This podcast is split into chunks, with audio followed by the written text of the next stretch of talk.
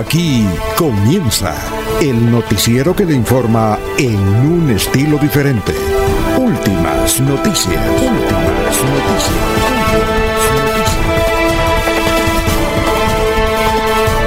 La información analizada por los expertos, sin sesgos, explicada con detalles, sin tanta carreta. Últimas noticias por Radio Melodía, también por Facebook y YouTube Radio Melodía. Director Alfonso Pineda Chaparro.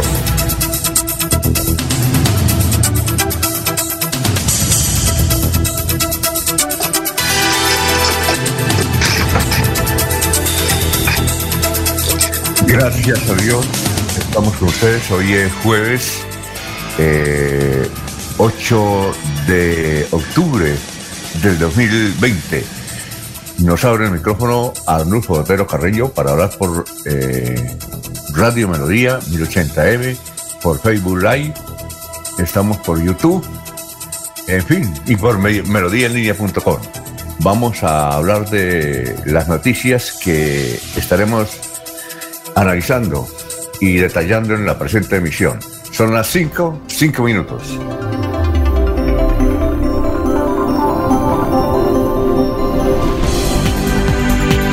Pide más vigilancia para las casas de mercado de Bucaramanga para reducir el contagio de coronavirus. Hablan los primeros eh, bumangueses que se aplicaron la vacuna contra el, el coronavirus.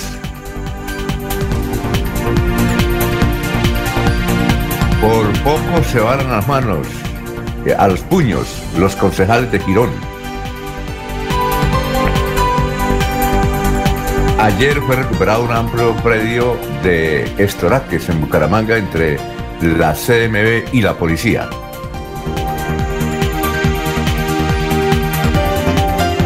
Hablaremos de los dos asesinatos en jurisdicción del sur de Bolívar, uno de ellos de Puerto Huiches.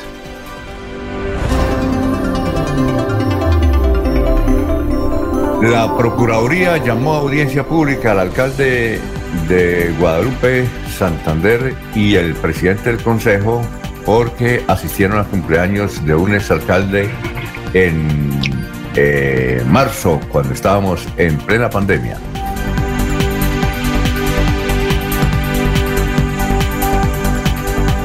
Estarían pidiendo dinero a nombre de bomberos de Bucaramanga por inspeccionar negocios.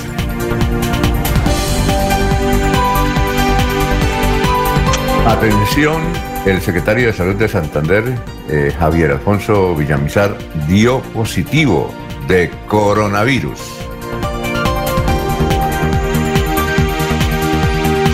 Hoy se define la situación de Álvaro Uribe, si sigue preso o queda libre.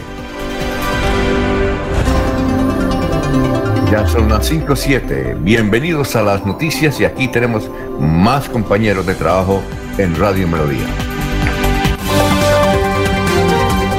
Laurencio Gamba está en Últimas Noticias de Radio Melodía 1080 AM. ¿Qué hubo, Laurencio? ¿Qué ha habido? ¿Qué me cuenta? Alfonso, muy buen día. Hoy me encuentro por aquí en las calles de Bucaramanga, en virtud que comenzó ya la prueba de vacunación Buen sonido en varios tiene. ciudadanos. Excelente sonido. Bueno, gracias. Sí, se me Ojalá mejoró que un se poco, comporte sí. Ojalá sí, señor, se esperamos que, que el satélite no nos juegue pasada hoy. Pero don Carlos Carreño, de 55 años, fue el primer ciudadano que recibió la vacuna prueba COVID-19. Y el doctor Federico Silva, jefe de neurología de la Fundación Cardiovascular, es que coordina este proyecto. Juan Diego Jaramillo de Bancoldes, proyecto de financiación de gremios con eh, los ministerios de las TIC y del comercio, dice que hay créditos para los empresarios santandereanos. Unos 8 mil docentes de Santander reciben capacitación para atender parte final del año y todo con propósito de orientar a los jóvenes estudiantes. La secretaria de Educación de Santander, María Eugenia Triana. A Santa Lucía le piden la intervención para lograr el arreglo del techo del templo de en Barichara, dice José María Vesga. Hoy comienzan operativos de seguridad vial y seguridad individual por este festivo de 12 de octubre. En el municipio de Ocamonte varias personas resultaron afectadas, recolectores de café, por eso hay pruebas especiales allí. Y en Barranca el alcalde Alfonso El Hatz Manrique agradeció al gobernador de Santander el anuncio de una serie de obras importantes, proyectos para ese municipio distrital. Precisamente aquí está el alcalde y el gobernador de Santander. La gobernación de Santander y la alcaldía distrital trabajan de la mano a la calidad de vida de nuestra gente en distintas áreas en las cuales requerimos esa labor mutua y gozamos hoy los barranqueños del pleno respaldo del señor gobernador en temas de vías, en temas culturales, en temas de turismo que él mismo pues, les va a contar. El inicio de obras de reactivación, alrededor de 25 mil millones de pesos en parques importantes como Buenavista, El Cerro, La Esperanza, El Llanito, que suman alrededor de 5 mil 600 millones de pesos, 10 mil millones para de calles, 9 mil millones para el nuevo edificio de las unidades tecnológicas más y también el del pacto funcional, donde 1.7 billones de pesos en inversión para el departamento de Santander está contemplado el distrito Malecón con un aporte de 67 mil millones de la administración departamental y el gobierno nacional. Estas son las buenas noticias que estamos enviándole hoy a las familias barranqueñas. Muy bien, eh, gracias al gobernador de Santander que está recluido en su casa porque tiene coronavirus. Eh, nos saludan Óscar Durán desde Buenos Aires, digo, desde, no, desde Vallejo, California, Estados Unidos. Eh, Luis Arturo Gómez desde Bucaramanga, Florida Blanca. Jorge Becerra, saludo para Jorge Becerra que está en Estados Unidos. Oye, Jorrito, díganos en qué ciudad de Estados Unidos nos escucha. Jorge, eh, hace 30 años más o menos, era quien nos... Era el Arnulfo de la época, allá en Radio Reloj, que hacíamos Alerta Bucaramanga. ¿sí? igualmente controvertido, eh, teníamos eh, analistas, teníamos al médico Elkin Chaparro, estaba Edgar Pineda, estaba Amparo Parra, Marcos Perales, era como, éramos 10 también empezamos a las 5 de la mañana, también terminamos a las César González. Ah, César González. César González. Claro. Clara Inés Peña. Clara Inés Peña, Juan Martín Serrano, eh, Alba Juí Santoyo, Vicky Santa María. Éramos 10 bases, de base, imagínate. Imagínate. Sí. ¿Ah? Eh, Dominaban eh, en esa época la información noticiosa de Santander y Colombia. Y eh, teníamos generalmente dos, dos eh, controles de sonido. Uno de ellos era Jorge Becerra. El otro era Jimmy Suárez. A veces nos tocaba tener tres. Pipe Serrano. Y a veces teníamos cuatro, que era Juan Carlos Mora. Así es que recuerda, Jorge, ese gran Jorge, le decíamos Fitipalde, o le decimos Fitipalde. Ahora está en Estados Unidos. Tiene muchas anécdotas, Jorge. Buena gente. Muy bien, nos saluda Golfredo Mateus. Eh, buen día, nuevamente escuchándolo desde Barbosa. Las tormentas han dificultado la conectividad por daños en equipos. Eh, Luis Arturo Gómez dice, soy de San Vicente de Chucurí. Orgullosamente, pero vivo en Girón. Oye, qué bueno. Qué tiempo es aquello, ¿no? Don Laurencio. Sí, señor. Sí, señor. Cosas. Para esa época llegaba a Bucaramanga procedente de Barbosa, de la voz del Río Suárez, donde tenía mi programa que se llama Acción Comunal en Marcha. Ah, y luego eh, Prisma Santandereano, que por muchos años estuvo allá en el sur de Santander, Alfonso. Eh, Jorge Becerra nos dice que está en Sully Dice, estoy trabajando Tesla, en Fremont donde se hacen los carros eléctricos. ¡Uy! Jorgillo, ¿cuánto vale un carro eléctrico? Tecnología. Eh, con tecnología a la mano. Eh, voy a preguntar. Con toda la tecnología a la mano, Alfonso, porque. ¿Cuánto vale un carro eléctrico? Para preguntarle a Jorge, porque es que a partir. Y se puede importar. Es que a partir del primero de enero, Jorge, eh, el gobierno decidió que no iba a, cobrar ese el 35% de arancel. Imagínense, entonces sale barato comprar un carro trayéndolo desde allá.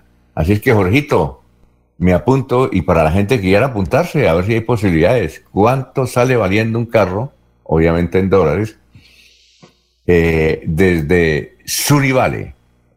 Lo leo así, Jorge, no sé si se, se, pronuncia así. O, su, o eh, bien, de Tesla, muy famosa a nivel mundial.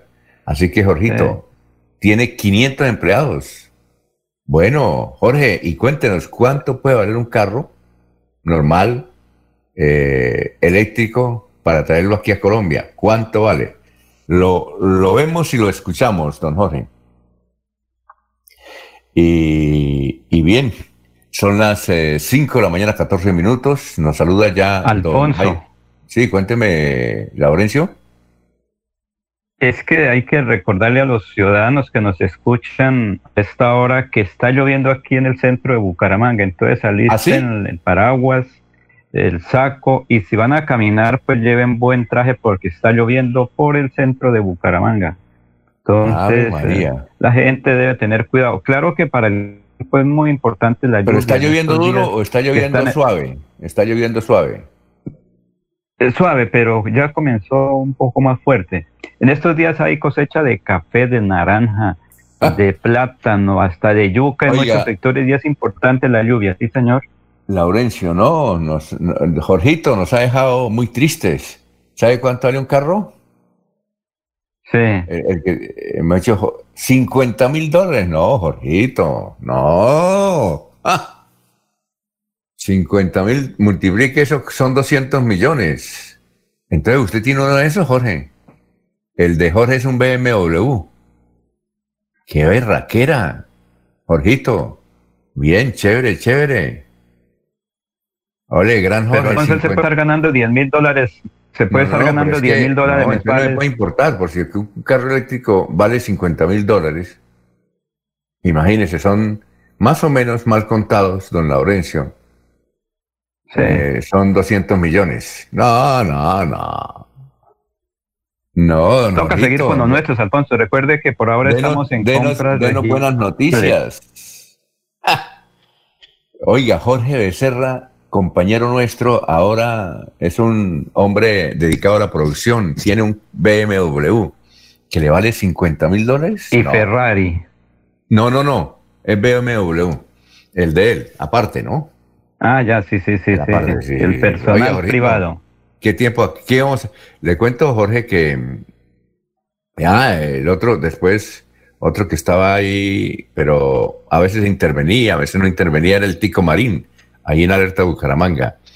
Eh, Edgar Pineda. Entonces dice, empleo sí hay bastante. No importa la edad. ¿Qué nos quiere decir, don Jorge? Dice, empleo sí hay bastante, no importa de paz. Después envío videos, sí, porque Jorge es de nuestra edad, eh, Laurencio, ¿sí sabe? Jorge es de nuestra edad. Nos va a tocar ir para, a Estados Unidos, ¿no le parece? ¿Irnos para Estados Unidos? Hay que ir de pronto. A trabajar. Hacemos esta situación y después, o de paseo, que nos movilice. Jorge, esa ciudad que, donde está usted, eh, cerca, ¿a qué ciudad importante se encuentra? Sí, porque yo realmente no lo había eh, a qué ciudad para, para orientarnos, don Jorge. Mientras usted nos escribe, don Jorge, vamos a saludar a don Jairo Macías, ingeniero Colombo argentino, para don Ramiro Carvajal de Deportivos Carvajal, eh, para don Aníbal Delgado, gerente general de Radio Taxis Libres, que tiene el teléfono 634-2222 de empresa, ¿no? La empresa de Taxis Libres tiene el teléfono 634-2222. Un saludo para Benjamín Gutiérrez, Juan José Rincón Osma, eh, eh, eh, para Juan José Rincón Osma, para Lino Mosquera, Peligan, Perito Galvis, Pablito Monsalve. Dice Jorge, aquí hay empleados hasta con 80 años y los dejan trabajar. Uy, oiga Jorge, díganos en qué ciudad cerca, ¿qué ciudad importante se encuentra donde usted está? Jorge Becerra, yo, ¿sabe? Jorge Becerra, eh, cuando trabajaba con nosotros, sabía hablar, dice, estoy a 45 minutos de San Francisco. Ah, chévere, chévere. San Francisco, California. Allá deben ser las, eh, ¿qué? Ah, las, las, las, las 2, 18 minutos, las 3, 18 minutos, porque ya hay algunas ciudades de California eh, donde es más temprano. ¿Qué horas son allá, eh, don, don Jorge? Porque también está un compañero, no sé si usted lo conoce, ya me perdió. A ver si nos escribe nuevamente el muchacho. Es que aquí los mensajes van pasando, o sea, van pasando y uno, son como, son tantos mensajes, entonces van pasando y no alcanzamos a leerlos. Entonces ya me perdió el otro. Hay un señor que siempre nos escucha en California, a Oscar Durán. Eh, eh, Jorge, en Vallejo, que está a 40 minutos, está Oscar Durán. A ver si se comunica con él. Ahí está en el chat. ¿Ya? Eh, Vallejo está a 40 minutos, de San Francisco también. O sea que hay un santanderiano, Jorge. Allá en, eh, donde está Jorge son las 3 de la mañana, 20 minutos. Creo que es la misma suya, Oscar, ¿no? Que también está en San Francisco, California. Vea usted, Laurencio. Ahí tenemos para ir un diciembre, ¿no le parece, Laurencio? ¿Se fue Laurencio? Ah. Señor, no estoy. Ir en diciembre para que nos movilicen los carros de dos millones eléctricos. Así es que, don Jorge, qué bien. Entonces, Oscar Durán, para que se comunique con Jorge Becerra.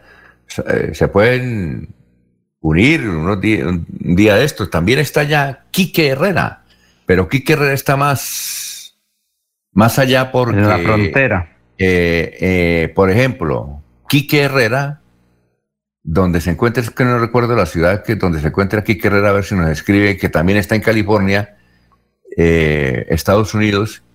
Allá son las 2 de la mañana, 20 minutos. Dice Oscar Durán, director, mi hermana los escucha también a ustedes. La entrevistaron la semana pasada la doctora Ingrid Lozada. Ah, Oscar, usted de Matanza. ¿O no?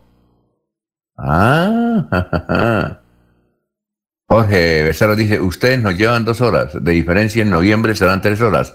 Aquí hay mucha gente de Bucaramanga. Ah, qué bueno. Y Jorge, ¿usted conoce a Oscar? Alfonso. ¿qué? Cuénteme. Cuénteme, Laurencio. Y por ahí en Houston, Texas, creo que está también cerca, hay bastante de Bucaramanga. No, es lejitos. Es Houston, Texas es lejito, don Laurencio. Ese sí es más lejos allá hemos tenido oportunidad de ir. Bueno, Jorge, entonces no se lo olvide. Seguimos hablando todos los días.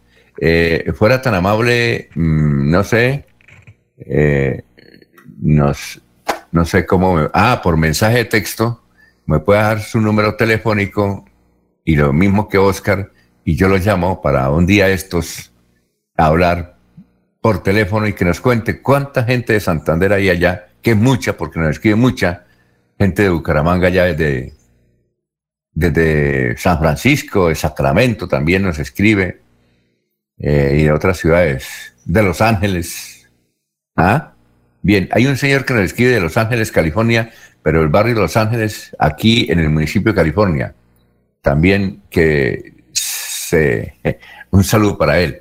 Muy bien, bueno, eh, nos vamos con el obituario. Ah, Oscar Donaldo, el teléfono ahí, lo vamos a, vamos a anotar. Gracias, Oscar. Y desde luego mm, eh, lo estaremos llamando. Es que no quería que por, por el, el chat lo, escribiera, pero bueno, Oscar, si Jorge lo puede escribir también, eh, se le agradece. Bien, vamos con el obituario. Ah, yo lo tengo en Messenger. Listo, Jorge, por ahí nos comunicamos en Messenger. Muy bien. Gracias, Jorgito. Pero vaya pensando en un carrito no, de los que usted tiene, 200 millones. ¿Ah? Eh, no de, no de qué? No de los que usted tiene, no de otros eléctricos para importarlo, ¿no es cierto, Laurencio? ¿Se le mide? Al, altos de Toscana ya es hora que tenga un carro o no?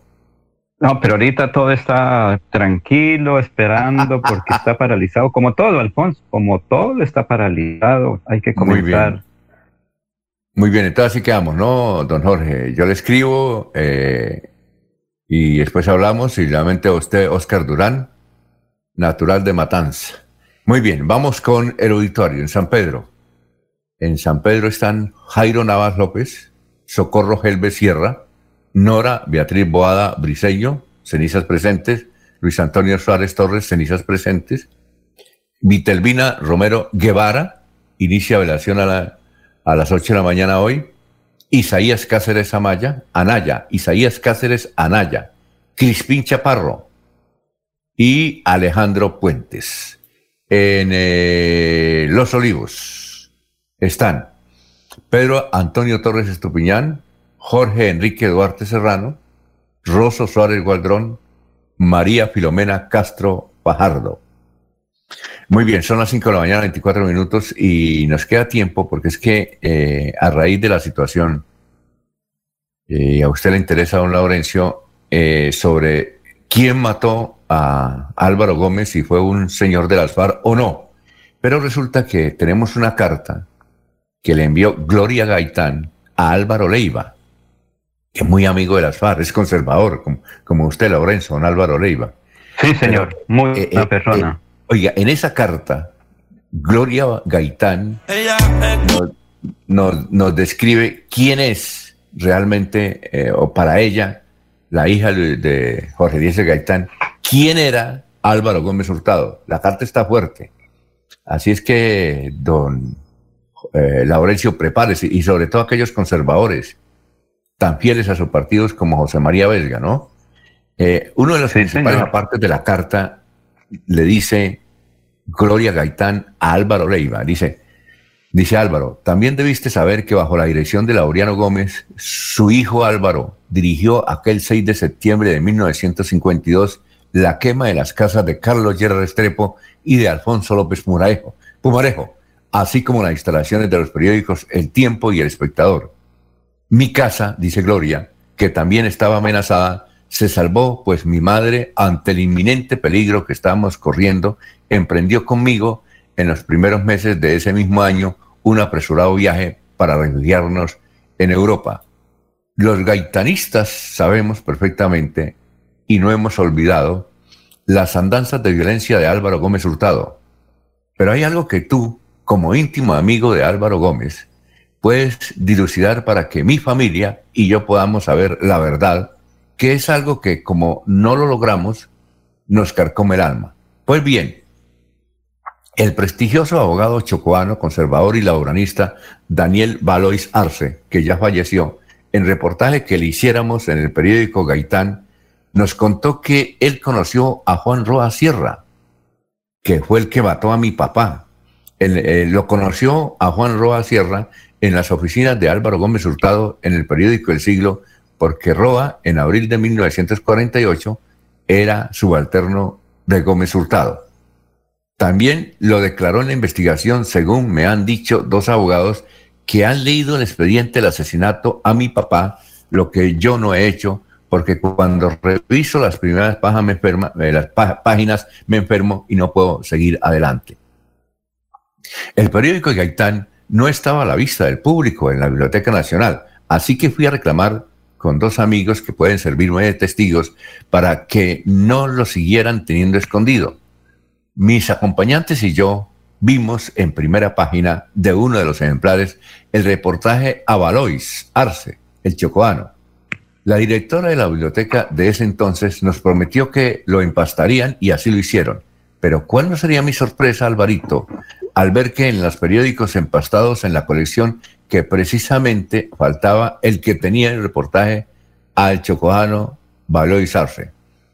La pregunta que hoy quiero que respondas es, le dice Gloria, vale, eh, Gloria Gaitán al señor Leiva, es, aun cuando tengo muchas más para hacerle, ¿cuál era la relación de Álvaro Gómez Hurtado con el asesino de mi papá, Juan Roa Sierra?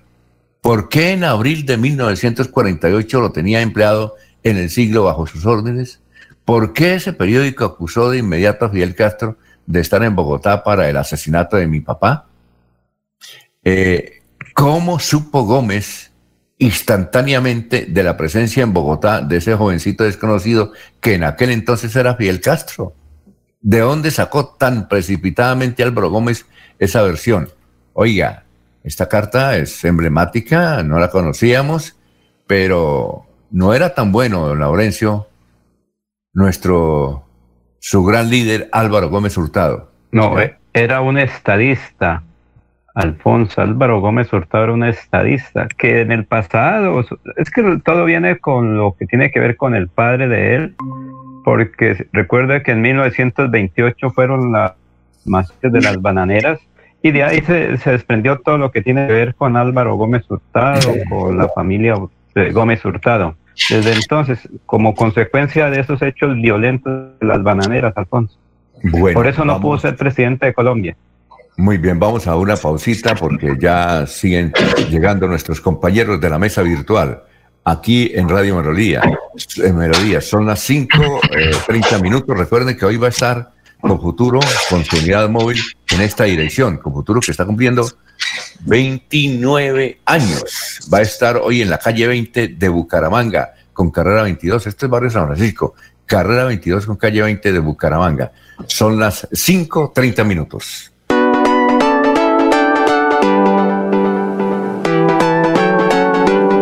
Melodía, Melodía, Radio Sin Fronteras. Escúchenos en cualquier lugar del mundo. Melodíaenlínea.com es nuestra página web. Melodíaenlínea.com, señal para todo el mundo. Señal para todo el mundo. Radio sin límites, radio sin fronteras. Radio Melodía, la que manda en sintonía.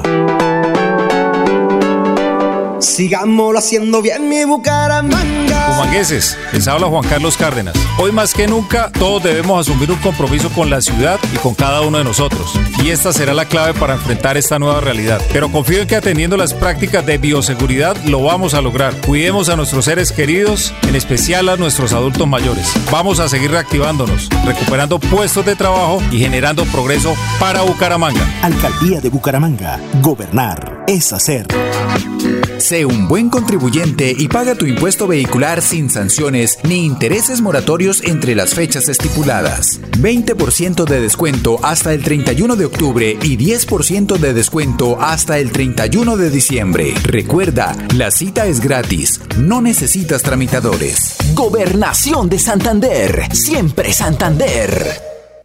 Cajazán hace realidad tus sueños. Participa de la postulación virtual al subsidio de vivienda de interés social en www.cajasan.com hasta el 23 de octubre y prepárate para quedarte en tu casa propia, sin intermediarios y sin costo. Vigilado Supersubsidio.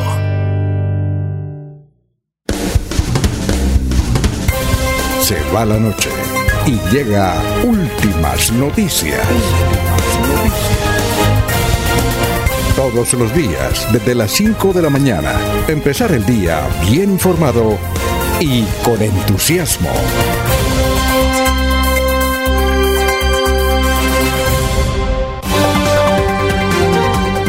César Tavera está en Últimas Noticias de Radio Melodía 1080 AM.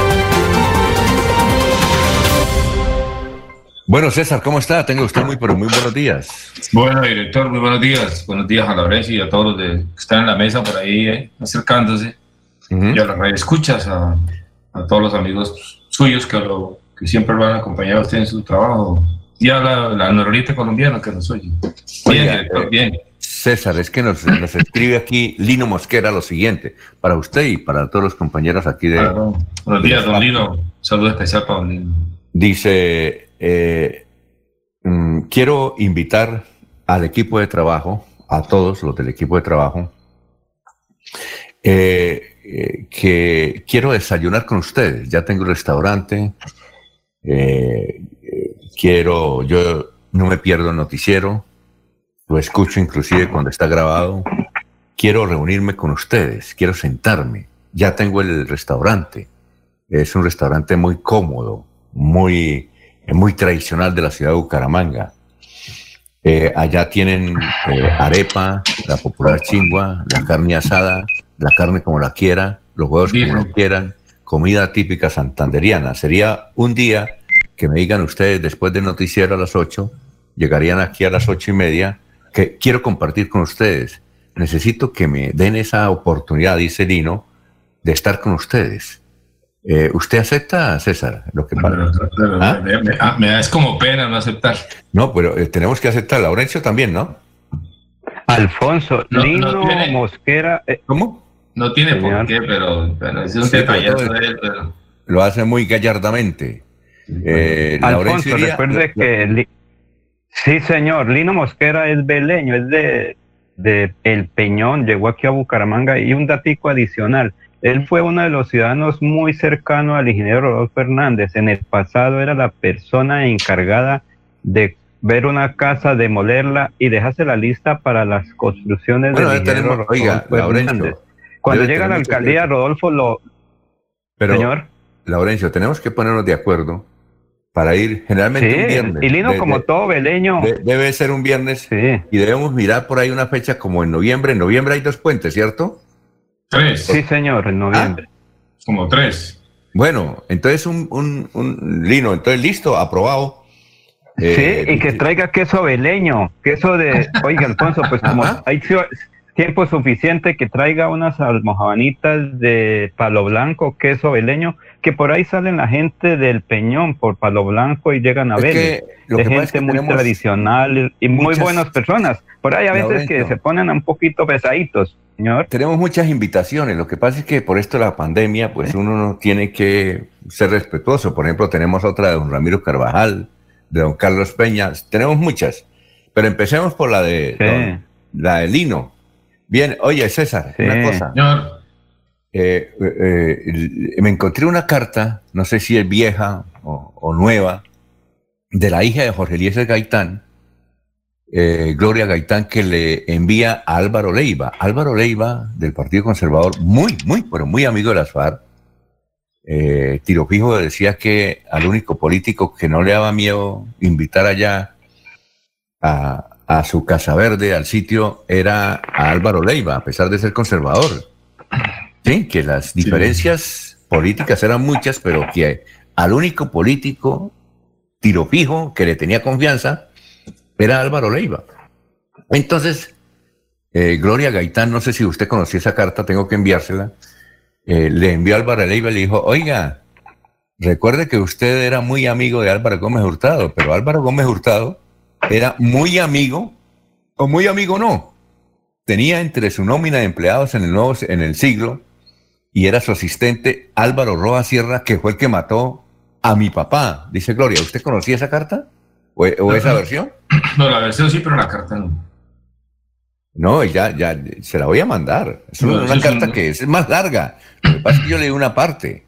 No, eso. Eh, eh, toda que ese es un documento histórico. histórico claro. Independientemente, independientemente, de la perspectiva de la, de la de, ¿cómo se llama? de la creencia de los hechos de la historia. Es una carta histórica escrita por Gloria Gaitán, que es patrimonio Gloria Gaitán, es, yo la considero como otros, como, como eh, el doctor Alfonso Méndez, como eso sepa, todos los políticos que, todas las figuras que tiene Colombia desde cualquier perspectiva, Antanas Mocus, eh, todos, todos son patrimonio nacional.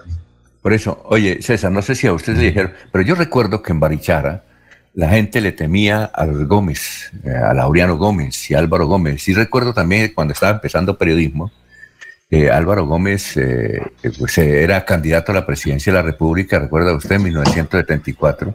Los candidatos eran Álvaro Gómez Hurtado, Mauricio uh Rojas y Alfonso López Miquelsen. Y el doctor Goyeneche, ¿no? Y el doctor.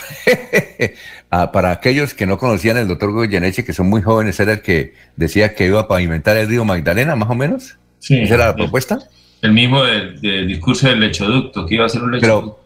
Pero eso, pero él, él era mamando gallo, ¿cierto? Sí, se burlaba de, los políticos de la política. Pero, pero participaba en las elecciones, ¿no? En participaba en serio. Y el otro entiendo que era Surdís. Surdís. Evaristo, Evaristo, Surdís. No, era... Jorge Surdís creo que era. Jorge Surdís. No, Evaristo, Evaristo Surdís. Evaristo, era Jorge, Evaristo. Evaristo, Evaristo, sí, sí. sí. Entonces, la brecha, era de la costa.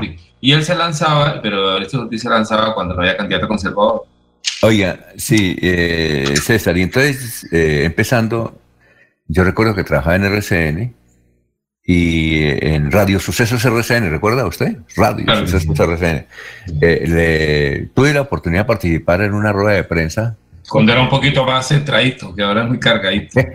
con Álvaro Gómez Hurtado. Entonces yo hice la entrevista y alguien me llamó de Barichara, me dijo, oiga, tenga cuidado con ese señor, usted no sabe quién es. Yo le dije, pues, sé que es candidato. Dijo, no, es que averigüe. Él y el papá incendiaban y mataban, incendiaban casas de los, de los liberales y mataban liberales. Es peligrosísimo.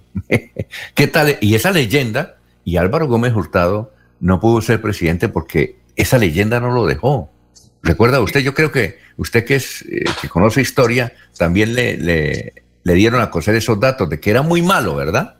No, lo que pasa es que yo pienso que de alguna manera en el imaginario, el imaginario de, un, colectivo, de un colectivo social, imaginario de la población, ya en este caso de Colombia, pero lo mismo de, de cualquier país de América Latina del mundo, digamos los, a los que a los que se le carga la violencia hayan sido eh, digamos promotores de la violencia de manera inconsciente o de manera consciente, como sea, en todo caso, en la época de la violencia, como fueron liberales y conservadores, la violencia bipartidista, los que vienen ahí, casi todos los que eran líderes en ese momento después la pagaron políticamente, ¿no? Es decir, es muy parecido, lo tengo que, la analogía puede ser a los que promovieron la, violencia guerrillera, que pretendan ser presidentes, ¿no? Hay una carga histórica que la gente no la perdona, no la pasa. Digamos, los dejas que estén, los acepta hasta para allá está la opinión, pero a que tengan el poder no. Ese es un cobro de cuentas de la generación que sufrió la violencia que alcanza a ingresar en las otras generaciones. Por eso es que la puso 90 mil votos. Bueno, son las 5.40 minutos y entonces esta controversia lo invito a usted y a todos los oyentes a la audiencia también. Regáleme, la carta. Y otra ah, cosa que quería decir es que de todos el doctor Adriano Hurtado, presidente de Colombia, que fue el que le hicieron el golpe de Estado, eh, Gustavo Rojas Pinilla, sí. Eh, eh, digamos también cuando uno mira los anales de la historia, en esa confrontación tan beligerante que hay entre liberales y conservadores, todos de las dirigencias de los departamentos y las regiones y sobre todo de, la, de, la nueva, de los neogranadinos, esa confrontación entre ellos allá, que después hicieron el pacto de Benidorm para el, Frente Nacional, esa confrontación ideológica vehemente, eh, digamos, los discursos de unos y otros eran muy beligerantes, y los discursos de Daniel Gómez son muy beligerantes, y las analogías y las metáforas que él invoca, el monstruo de mil cabezas del Partido Liberal, y todo, digamos, pero era en un contexto que hay que entenderlo. No soy muy de acuerdo con traerlo hoy, llegar y despedazarlo sin saber que eran, que trataban como enemigos entre liberales y conservadores, ¿no? Sí. Puesto hoy, pues se ve, no digo monstruoso, pero sí como el origen de la violencia en Colombia, que efectivamente lo es, pero era un contexto en el que había una beligerancia entre, entre familias y casi barrios, hay casi vecinos y se odiaban por el poder, eso es lo que hay que entender. Y se lo transmitían a los sectores rurales que les hacían comprar el trapo liberal conservador, pero eran por los intereses del, del territorio, del gobierno nacional, ¿no? Eso hay que entenderlo así. Eh, Vamos a cerrar esta parte eh, invitándolos a que vayan esta noche el programa de Buena Fuente, que es a las 10 de la noche en el canal TRO, donde pues está invitado Jorge Gómez Pinilla, que escribió el libro sobre los secretos del asesinato de Álvaro C. Gómez Hurtado, que tiene mucha preponderancia en, este momento, eh, porque es uno de los eh, más juiciosos investigadores del asesinato de Álvaro Gómez Hurtado y da detalles interesantes esta noche a partir de las 10. Bueno, César. Director, eh, un, último comentario respecto, y ingreso a dos temas que, a dos asuntos que voy a plantear con respecto a lo que yo tengo. No, lo uno es que esto que está sucediendo con, digamos que la fábrica que tiene que ver con el asesinato, que tiene que ver lo que fueron los, los ejecutores del asesinato, más, eh, digamos, más todo lo que sale ahí, es producto, es, digamos, es, es porque estamos en el tiempo del posacuerdo.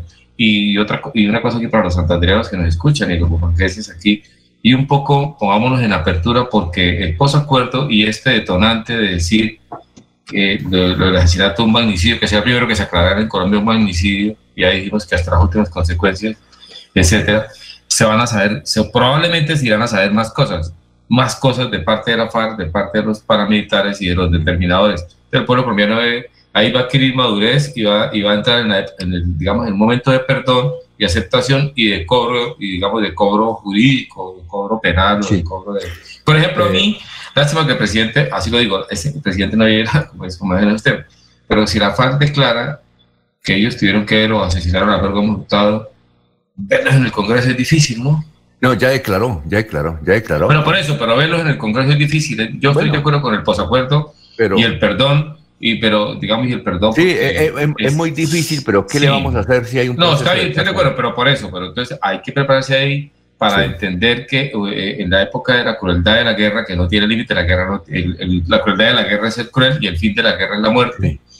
Y lo único que sabe el fin de la guerra es el, soldado moribundo, el combatiente moribundo, pero lo que quiero es que prepararse para, para lo que viene, eh, porque el posacuerdo es para eso, para hacer la capacidad de la sociedad. Sí, perfecto.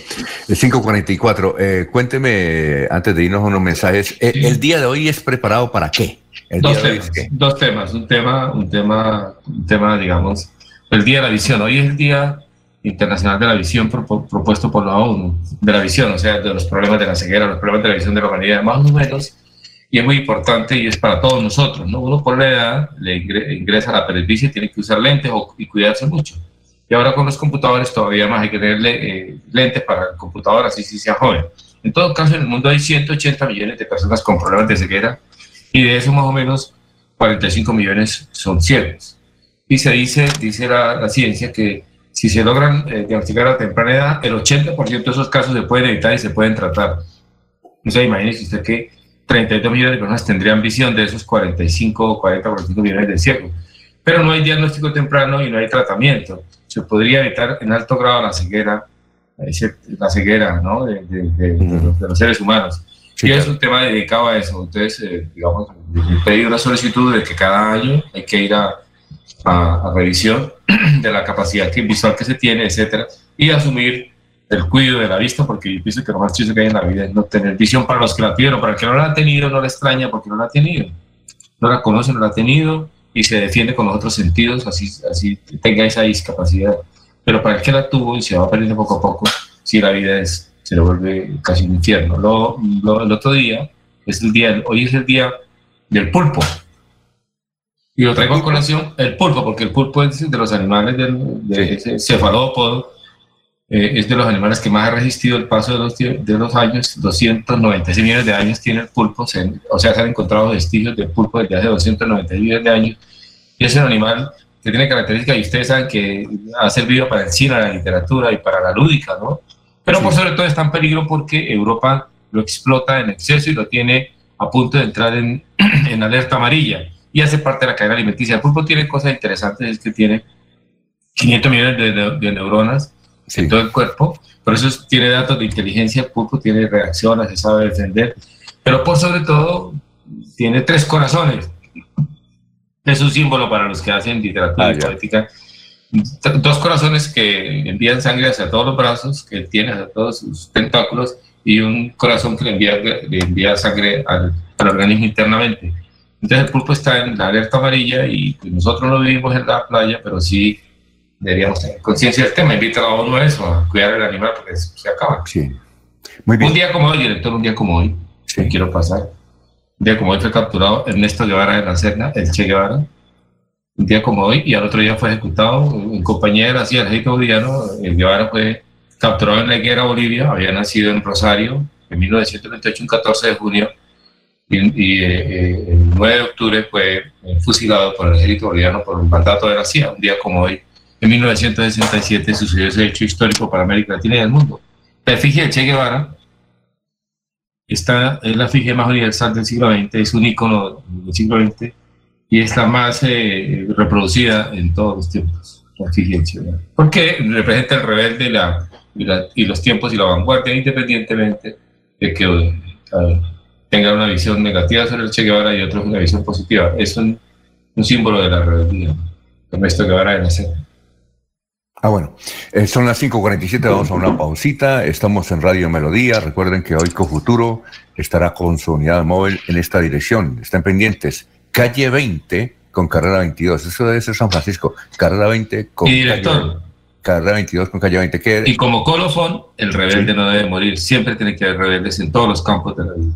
Sí, perfecto. Son las 5.48. Los Olivos, un homenaje al amor. Primera clave para superar el duelo. Acepta tus propios sentimientos. Lo mejor es darle la posibilidad de atravesar sentimientos como negación, tristeza, frustración, ansiedad, vacío, miedo. En tu duelo estamos ahí los olivos, los olivos. Lleve el refrescante sabor glacial a todos los hogares colombianos. Conviértase en nuestro distribuidor. Ofrezca productos de calidad con los mejores márgenes de ganancia. Ingrese a www.glacial.com.co o escribe al WhatsApp 322 533 3314 322 533 3314 y sea parte de nuestro equipo. Numeral, así se toma glacial. Para seguir adelante, crédito educativo en línea. Ingresa a www.cofuturo.com.co. Tenemos la tasa de interés más baja del mercado. Atención telefónica 318-717-3270, 322-306-0066 y 316-544-4253. Cofuturo. Construimos sueños de progreso.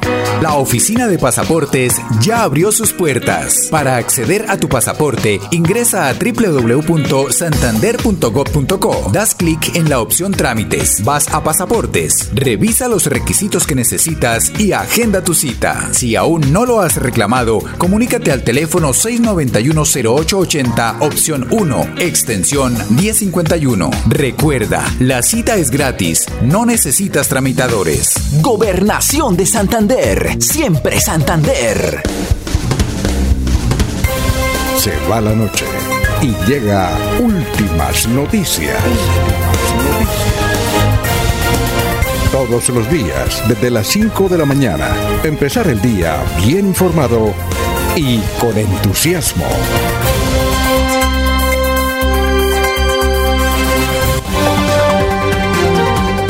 Ernesto Alvarado está en Últimas Noticias de Radio Melodía 1080 AM. Don Ernesto, ¿cómo está? Muy, pero muy buenos días. Alfonso, compañeros y oyentes, buenos días. Es un placer saludarles. Bien. ¿Qué más? ¿Qué ha habido? Eh, de rigor, bien, todo bien, gracias a Dios. Bueno, déjeme saludar a esta hora, amigo suyo también. Es que hay una cantidad de gente que nos... Lino Mosquera dijo que nos invitaba a desayunar. Usted está invitado, Ernesto, obviamente, a todo el equipo. Yo le dije que para un puente de noviembre, un viernes, ya tiene el restaurante, ¿no? Usted va, ¿no, Ernesto? ¿Ah? ¿En Santurbano? No, no, no, no, no, no, no, no. Eh, dice que aquí un buen restaurante ya lo, ya lo ubicó ah, él. que lindo yo a invitar a Santurbano. No, eh, eh, y es que entonces tengo en la lista como 20 que, no sé, que dice, bueno, entonces yo los invito a almorzar y, hasta a cenar. Bueno, y entonces, entre ellos está Jan Alcibiades Céspedes, que nos escucha en la mesa de los tantos, y nos dice que, a ver cuándo es, eh, creo, a ver, aquí nos manda eh, el mensaje, que tiene autocinema. Jan Céspedes, este domingo 11 de octubre a las 7 de la noche. ¿Ah? También le colocó. ¿Ah? No sabía. No, pues hasta ahora nos. Muy bien, Jan, en la mesa de los encuentre más detalles, Jan Alcibiades, sobre el tema que también nos tiene invitado, pero dice que la Mesa de los Santos a todo el equipo también. Va a tocar como la... Alfonso, y aquí, Alfonso, y aquí me llega también otra invitación. ¿Qué hacemos? Que no lo dejemos que no lo dejemos por fuera, que él es muy buena persona. vamos a ver una lista. Jairo Alfonso Mantilla dice, recuerden ah, que yo siempre todos los días los escucho. Gracias, Jairito. me gustaría compartir, compartir con ustedes algo. Gracias, Jairito. Hasta un ambientalista nos escribe desde, desde el departamento de Nariño. Ya le doy el nombre. Que también, nos invita, a almorzar? Sí, no, nos invita dice a comer cuy. Uy, a, Nariño. Dice que es delicioso, ¿no? Sí. Oye, Ernesto, ¿qué más? Cuénteme. Eso dice el profe, que es delicioso. no, pues nos alegra que ya la ciudad de Céspedes tenga eh, autocine en la Mesa de los Santos, seguramente para ver el Empieza allá, y allá sí se puede, ¿no? Chévere. Sí. Mira bien. Sí. Ese es un hombre muy trabajador y muy inquieto en todas las actividades. Muy visionario, ¿no? Sí. Visionario. Y, y seguro que, que a la Mesa de los Santos a acompañarlo. Esa invitación es efectiva al mil por ciento.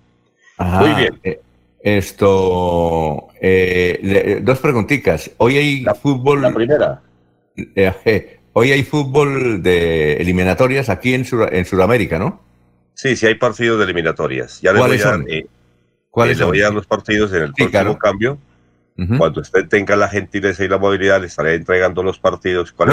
y, por qué, no ahora? Es que tengo aquí varias llamadas. Porque ahora teníamos previsto entregarle otra información. Ah, bueno, listo. Entonces vaya con la información y, ya le decimos. Es muy versátil y nos da varios cambios, entonces en una próxima le entregamos a la gente. Sí, y sobre todo, eh, Ernesto, le voy a preguntar, le voy a preguntar cuáles partidos hay hoy y por dónde los podemos ver.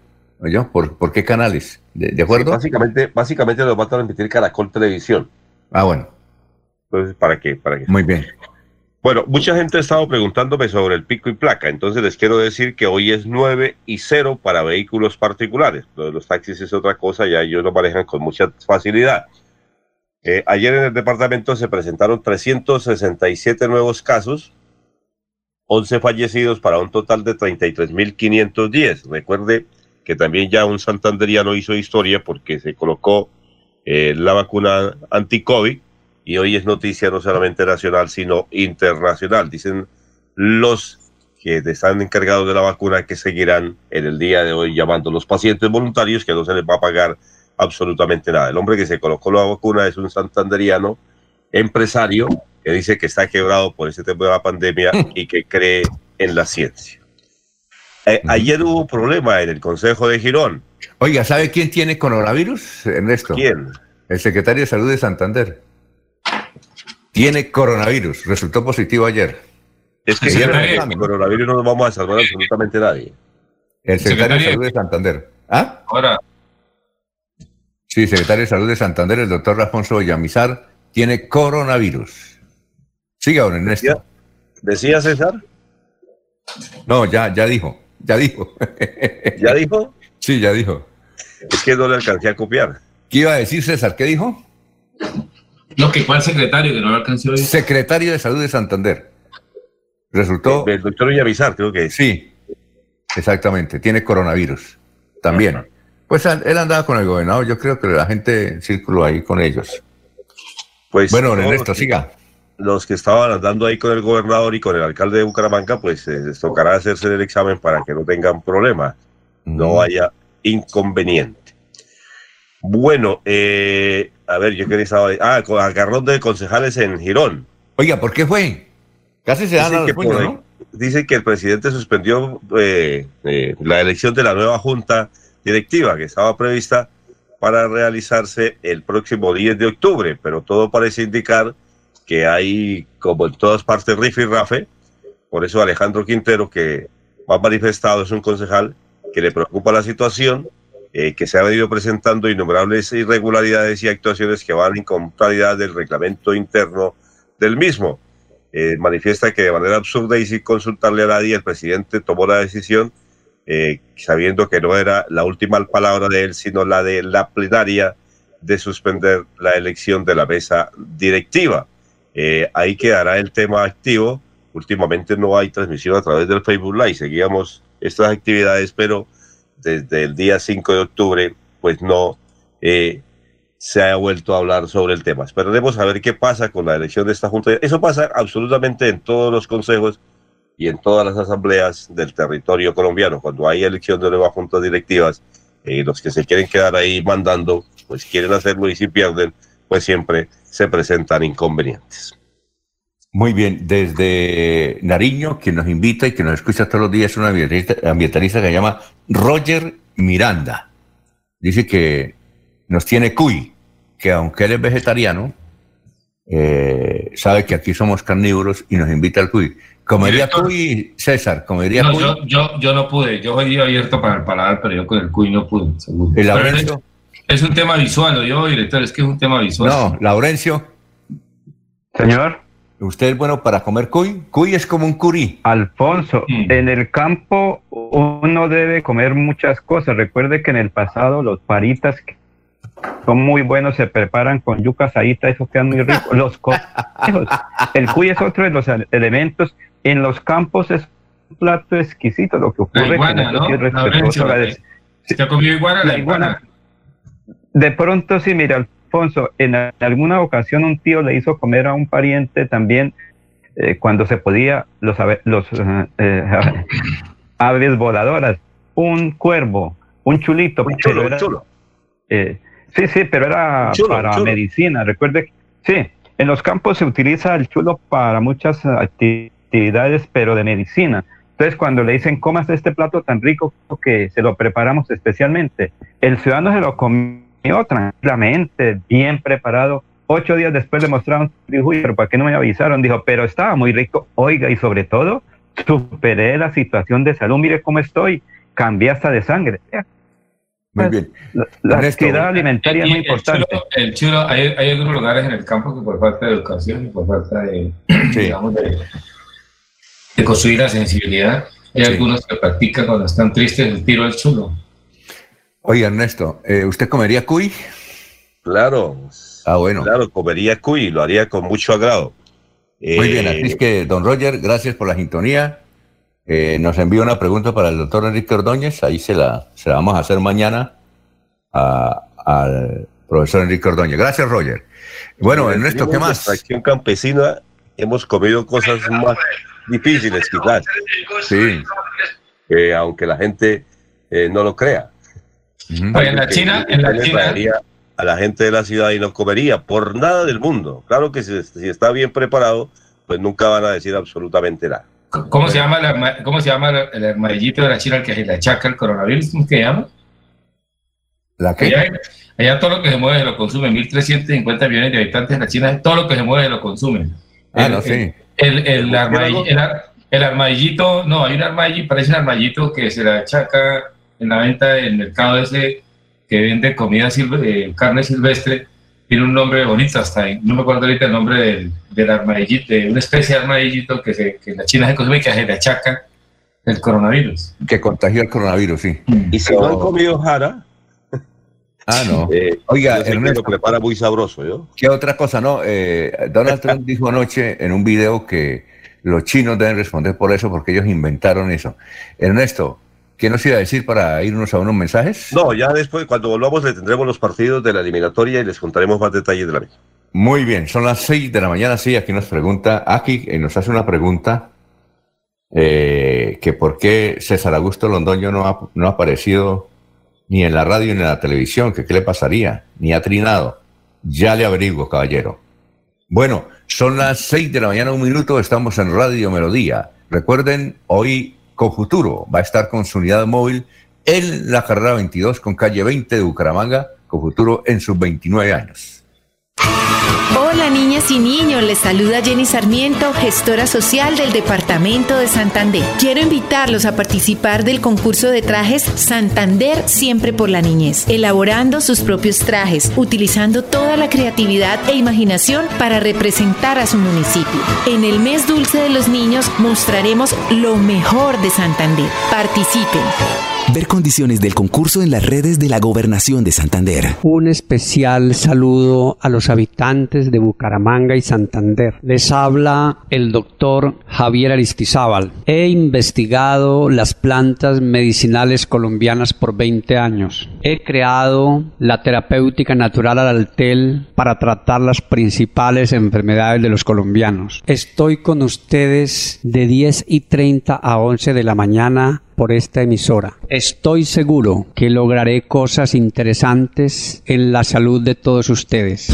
Cuando pienses en amor, pasión, piensa en mí, Damiana.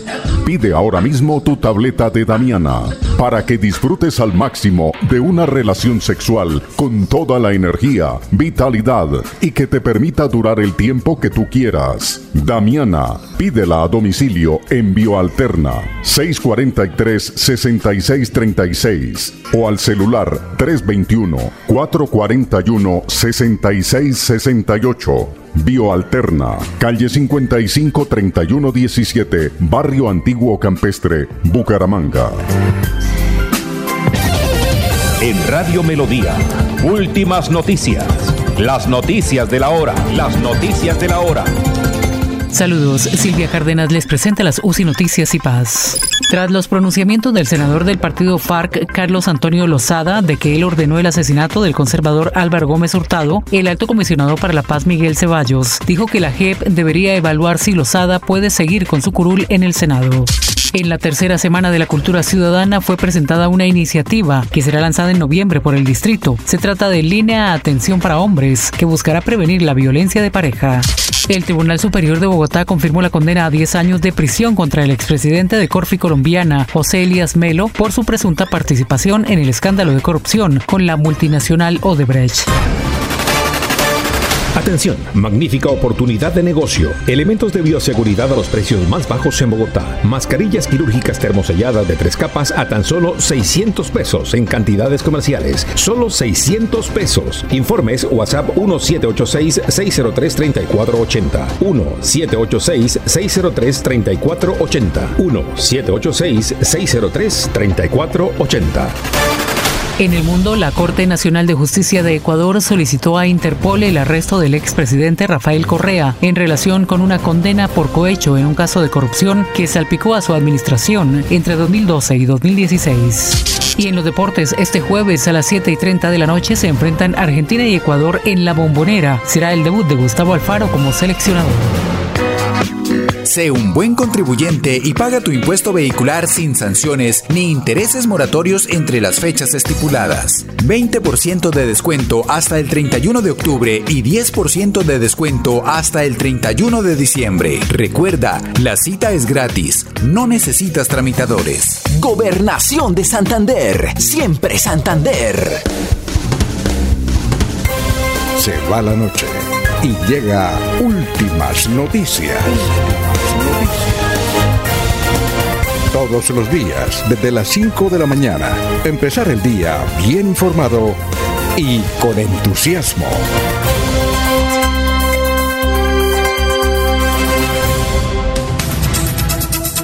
Muy bien, vamos a leer eh, unos mensajes que nos han llegado, son varios que nos han llegado. Eh, por ejemplo, Abelardo Correa nos dice lo siguiente, eh, comparto con ustedes este logro de mi hijo, de muchas madrugadas, él estudiando y a la vez escuchando conmigo últimas noticias eh, en la radio.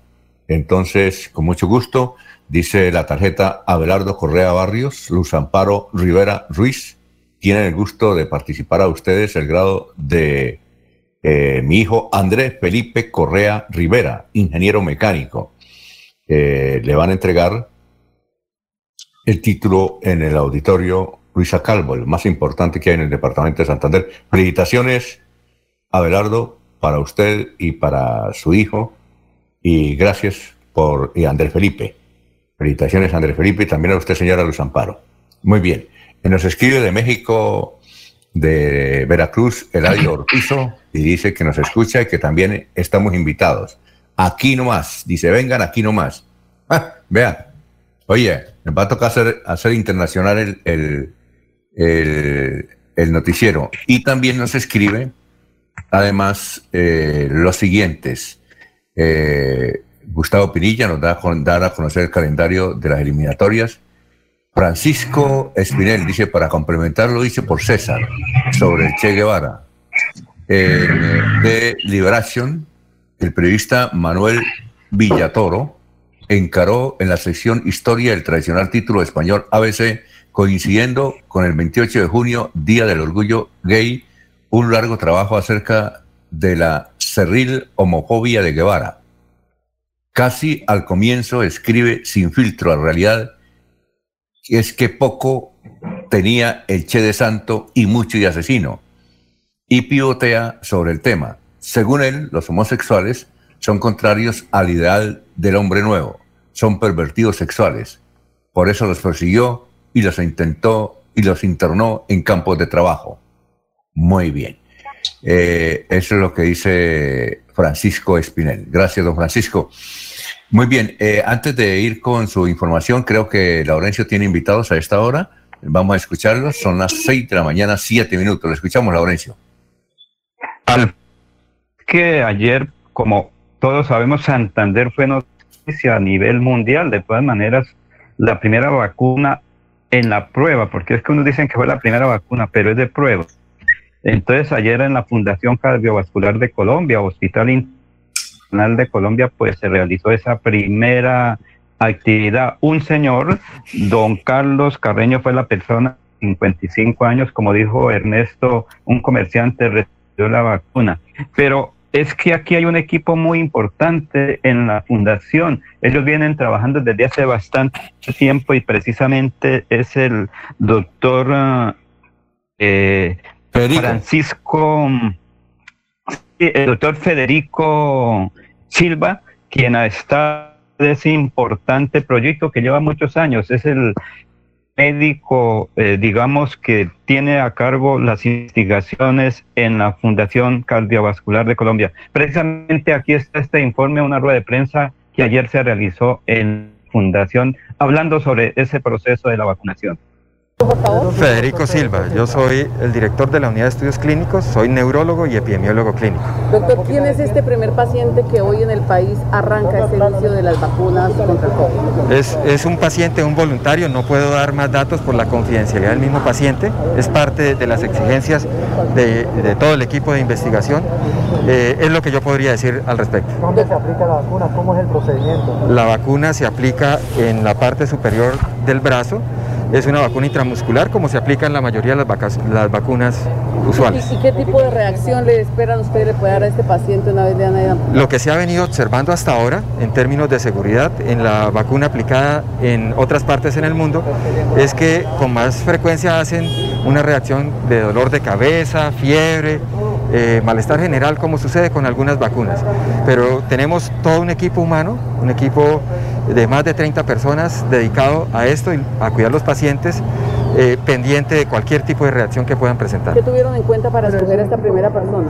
No, este es, este es un voluntario, una persona que se presentó y dijo yo quiero ser parte y ingresó, firmó el consentimiento informado y tuvo la, la, coincidencia y fortuna de ser la primera persona, nada más que eso. Pero hoy esperamos vacunar 18 personas, 17 personas más. ¿Qué pruebas le hicieron a él antes de, de tomar la, la, Primero las personas manifiestan su consentimiento, se firma el consentimiento eh, por parte de estas personas y después de eso se eh, va a una serie de exámenes, chequeos médicos para asegurar que se encuentra en buen estado de salud. Lo más importante en un estudio clínico de, y de esta categoría es el cuidado de ellos. Entonces, hemos, se, nosotros extremamos todas las medidas de precaución para asegurarnos que estas personas se encuentran en muy buen estado de salud. ¿Cuántos voluntarios son y qué decirle a la gente que de pronto le da miedo por? No, en esta primera fase este proyecto esperamos eh, incluir en el estudio de investigación cerca de 500 voluntarios, un poco más de 500 voluntarios, pero vienen otras fases de investigación en las que vamos a incluir eh, más eh, pacientes. Hay dos instituciones en la ciudad involucradas y hay varias instituciones en el país haciendo parte.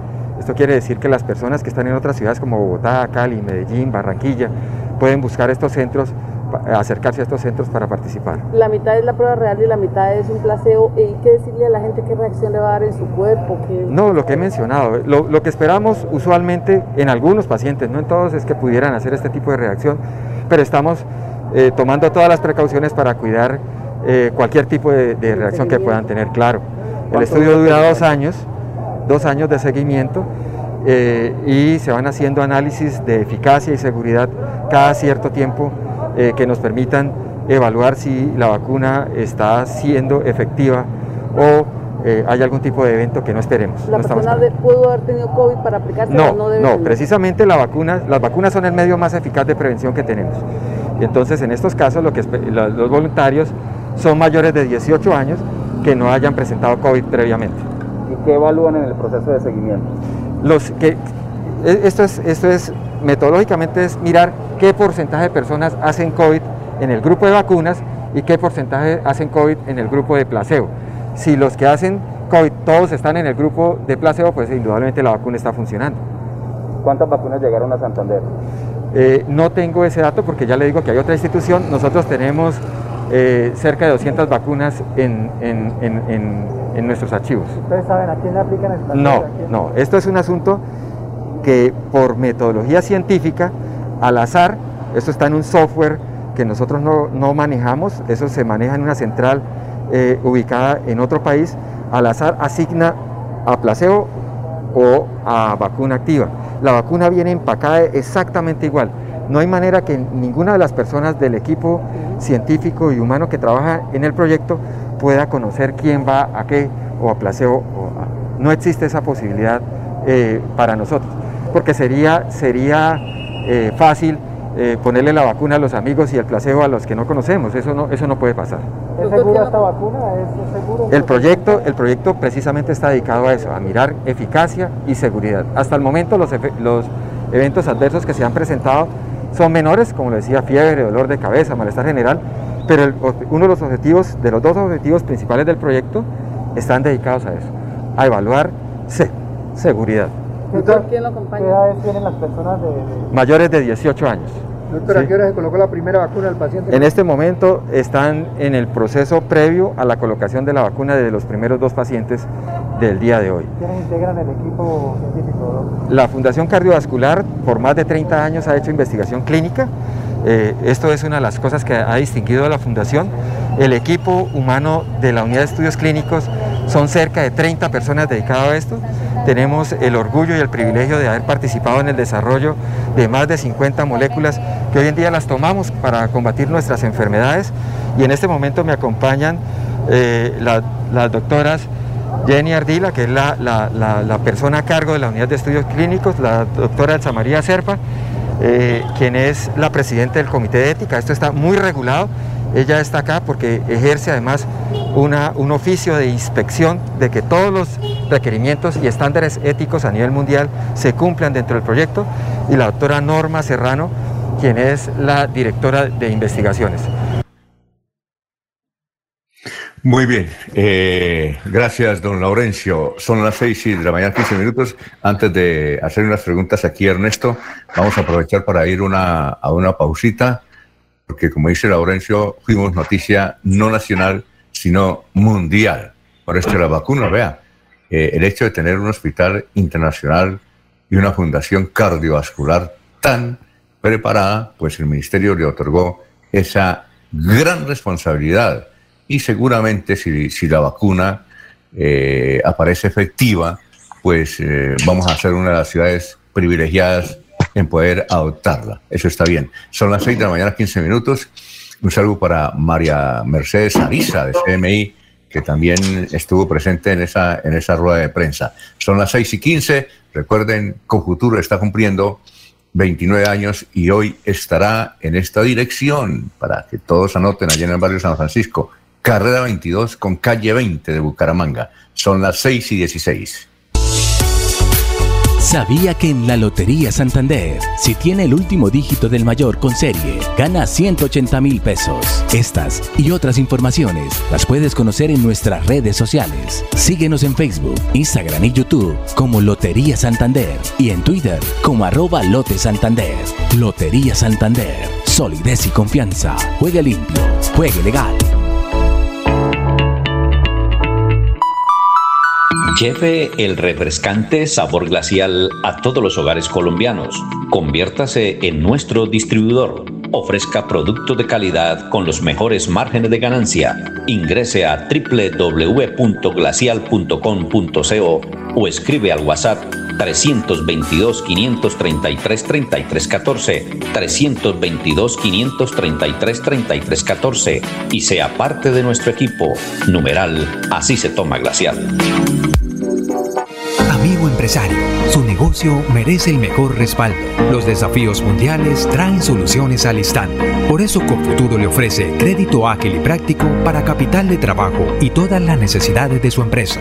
Informes 317-439-9483 y en www.cofuturo.com.co. Cofuturo, construimos sueños de progreso.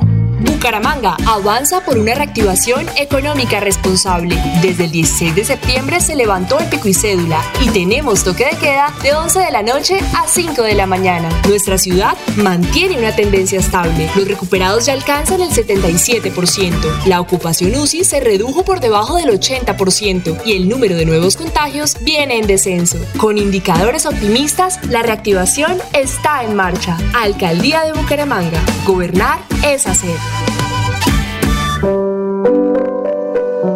Los Olivos, un homenaje al amor. Segunda clave para superar el duelo. Rodéate de personas que te apoyan. Habla de tus sentimientos. Socializa y busca compañía de tu círculo social más cercana. No te encierres. En tu duelo estamos ahí. Los Olivos. Los Olivos. La oficina de pasaportes ya abrió sus puertas. Para acceder a tu pasaporte, ingresa a www.santander.gov.co. Das clic en la opción Trámites. Vas a Pasaportes. Revisa los requisitos que necesitas y agenda tu cita. Si aún no lo has reclamado, comunícate al teléfono 691-0880, opción 1, extensión 1051. Recuerda, la cita es gratis. No necesitas tramitadores. Gobernación de Santander. Siempre Santander.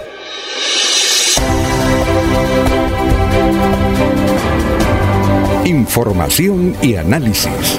Es el estilo de Últimas Noticias por Radio Melodía 1080 AM.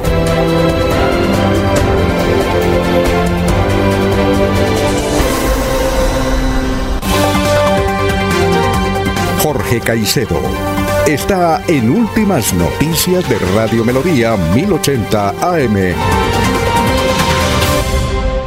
Bueno, nos dicen, ¿por qué ustedes saludan a los de otras partes y no nosotros? Rigo de Campo Hermoso, un saludo, gracias. Eh, Francisco Espinal dice, este es un estudio multicéntrico, eh, refiriéndose a la vacuna, este es un estudio multicéntrico, eso quiere decir que se hará al mismo tiempo en diversos centros médicos del mundo. La vacuna fue desarrollada por la empresa Johnson y Johnson. Eh, Jorge, ¿cómo está? Buenos días. Don Alfonso, muy buenos días. Como siempre, feliz de compartir con ustedes este espacio de últimas noticias. A don Ernesto, a Laurencio, a César, a Arnulfo, al fin a todos. Eh, un placer, pues, eh, estar nuevamente con ustedes. Hay un dato interesante, don Alfonso, que me encuentro a esta hora y tiene que ver con el asunto de las invasiones de terrenos en Bucaramanga. En los últimos dos meses, las autoridades, las autoridades han desalojado cuatro invasiones solamente en Bucaramanga. Ayer miércoles la alcaldía de Bucaramanga, la CDMB y la policía adelantaron un operativo contra la urbanización ilegal en un predio invadido en el barrio Estoraques.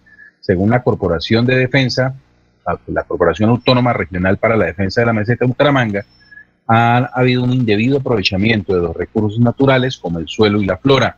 El área ocupada por, las por los invasores forma parte del Distrito Regional de Manejo Integrado de RMI, área protegida para esta, auto, por autoridad ambiental.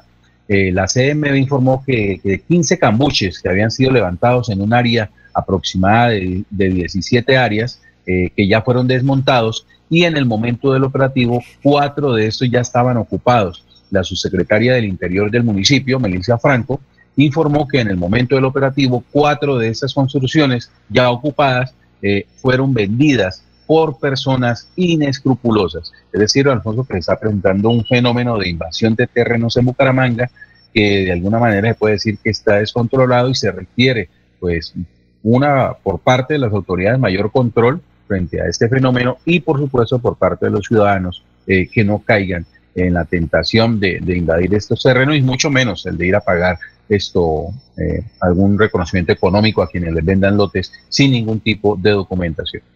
Más adelante vamos a hablar precisamente, Jorge, con Diego Armando Baraja Díaz, que es el coordinador del grupo élite ambiental de la CME, que nos tiene mucha información sobre lo que usted dice.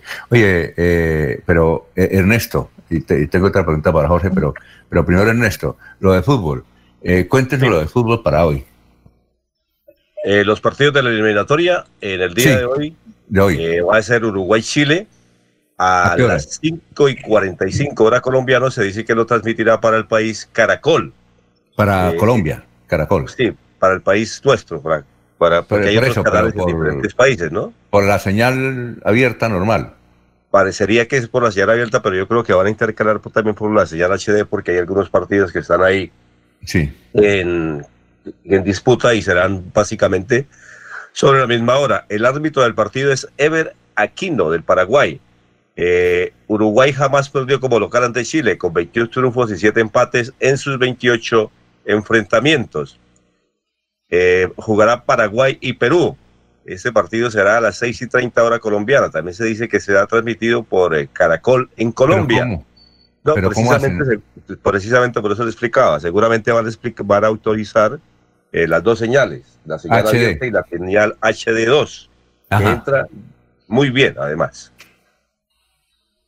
Ya, oiga, pero yo no he sido, yo no he sido capaz de ubicarlo en el televisor porque yo tengo ahí el cable, tengo lo de lo de internet, pero no he podido meterle eh, el HD.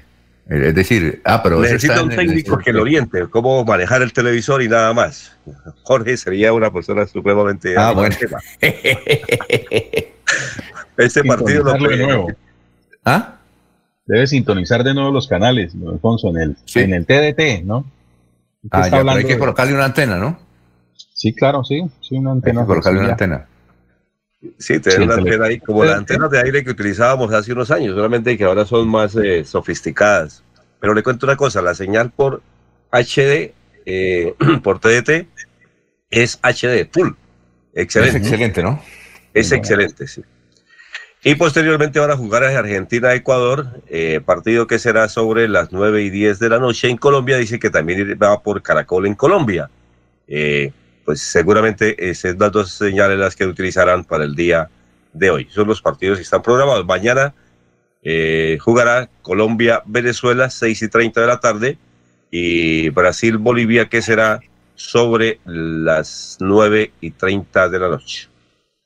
Eh, bien. Eh, bueno, quien preguntaba por eh, César Augusto Londoño, que qué pasaba, ya hablamos con doña Cintia y me dice que está en vacaciones. Don César Augusto Londoño está en vacaciones. Bueno, eh, Jorge, otra una noticia es que eh, ayer en las redes sociales un ambientalista está denunciando de Puerto Wilches que le entregaron un, bulto y, dentro del bulto venía un sapo y le decía que ese ambientalista, que no recuerdo el nombre, que está defendiendo la ciénaga de paredes, eh, que está invitando a la gente a defender los recursos ambientales de Puerto Wilches, pues lo quieren mm, tener fuera. Eso, ¿usted conoce ese ambientalista? Es que no recuerdo, no, no encontré el nombre. No, no, no. Bueno. Sí escuché a una supuesta denuncia, eh, una denuncia con respecto a una supuesta amenaza que estarían recibiendo eh, ambientalistas de Puerto Wilches. Pues es que en Puerto Wilches no hay ambientalistas, hay personas que se dedican al cuidado de, de- de- de ciertos ecosistemas, pero no, sé si podría, si podría dar el, el- el- el rango de ambientalistas. Eh, Él se identifica pero- como ambiental, él se identifica como ambientalista. Ya, ese por un lado. Eh, Ciénaga de Paredes es cerquita ahí a Puerto Vilche, ¿cierto? Sí, sí, la Ciénaga de Paredes queda en un punto- el punto que, que divide la- el perímetro de los municipios de Puerto Wilches y Sabana de Torres, ¿no? hacia, hacia el, hacia el no- noreste de, de- la cabecera de Puerto Wilches. Eh, eh, ahí tiene un puerto, ahí sobre la, la Ciénaga hay un poblado que se llama Campo Duro, ¿sí? un poblado de pescadores que además pues también se dedican al cuidado de, de- de la ciénaga, no pues ellos eh, eh, al cuidado del manatí se dedican sobre todo en temporadas de verano cuando se reduce el nivel de las aguas de la ciénaga y es necesario entonces que llevarle pasto al manatí hacia las zonas donde, donde quedan ellos pues de alguna manera como, concentrados debido a la reducción del espejo de agua.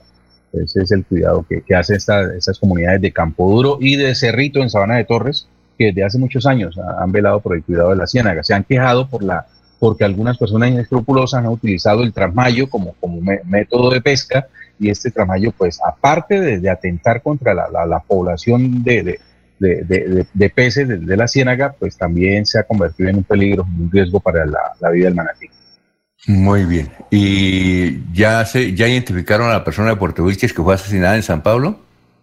Sí, sí, era un joven dedicado al transporte informal. eh, al parecer eh, eh, se encontraba allí porque mm, eh, le, le habrían contratado para hacer un viaje expreso eh, hacia el sector de la Curmuta y allí pues lo que hizo fue eh, encontrarse desafortunadamente con, con la muerte cuando eh, su acompañante era el quien tenía una cita eh, allí con, con otras personas y al parecer estos fueron quienes los ultimaron a tiros. Bien, eh, Berenice Chávez, tiene nombre de artista, Berenice Chávez escribe dice, pregúntele a uno de ustedes, especialmente al señor César Tavera, qué opinión tiene del Che Guevara. Porque como lo mencionó al Che Guevara en sus notas hoy, ¿qué opinión tiene César? Para doña Berenice que nos escribe desde el barrio Provenza. Buenos días a doña Berenice del barrio Provenza. Berenice Chávez, tiene nombre de, de cantante, ¿no? Tiene nombre de cantante, sí. Bueno, esto, ¿qué, qué opinión tiene eh, usted de...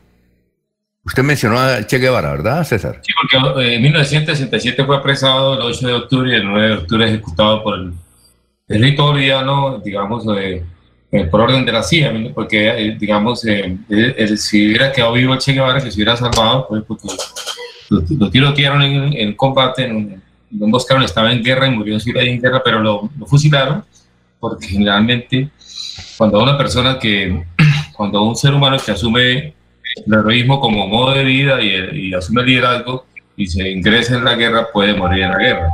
Pero hacen, hacen menos, para el, para el establecimiento del status quo, hace menos daño muerto que vivo, porque imagínese, imagínese a usted, a, a los grandes de la historia, malos para unos y buenos para otros, buenos para unos y malos para otros vivos. Entonces, eh, digamos, lo fusilaron por orden de, de la CIA. Sin embargo, con respecto a la pregunta de Che Guevara, pienso que mm, esta, pienso que eh, Ernesto Guevara representa en un contexto histórico eh, en América Latina que siempre ha estado en, y este, en las orillas de, digamos, de América para los americanos, la doctrina Monroe desde, desde el siglo XIX. Esta es una oposición que hizo desde Simón Bolívar, desde los países liberados de España, que eh, eh, los anglosajones cogieron el liderazgo del mundo y colocaron en la periferia de América Latina. Venía 100 años América Latina tratando de cero vida en el mundo. Y Cuba, que era el- uno de los cuatro, Cuba que iba para candidata a ser el, el Estado 53, pues, el Estado 53 de Estados Unidos, que era el balneario norteamericano, hubo una revolución, Don Barro Batista, el Che Guevara participó de eso, el comandante de los guerrilleros de la Sierra Maestra, y un salto en la historia y se compró en la EA y en la ONU la defensa de América Latina. El Che Guevara es un rebelde, es un guerrillero rebelde, para algunos tiene eh, errores en la personalidad como ser humano, imperfecto, por supuesto, imperfecto.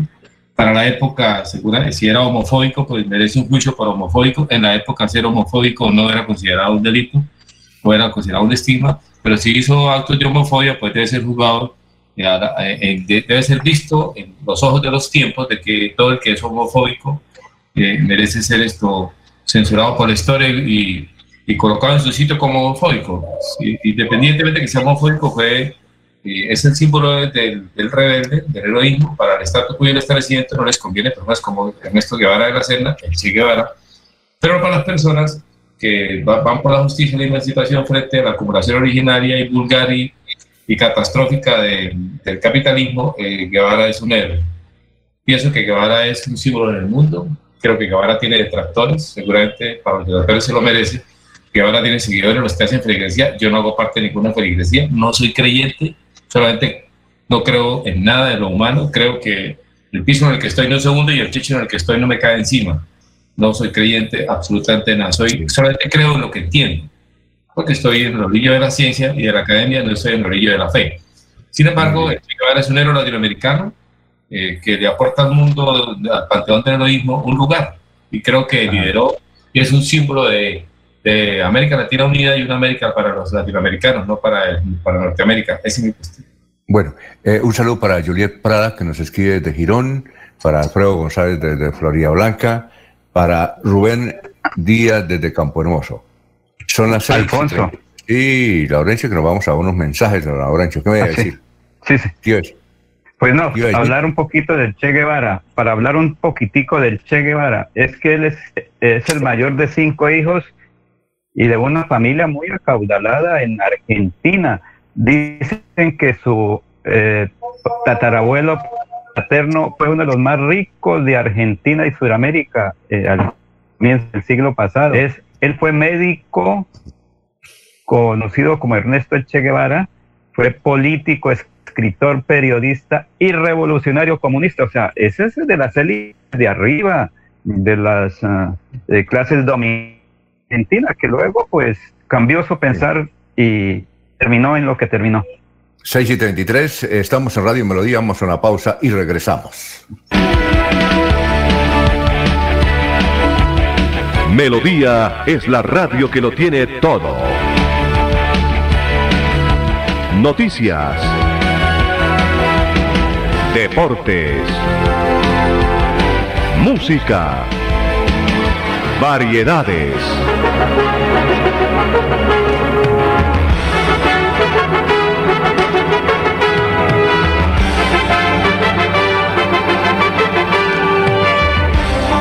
Melodía La Grande.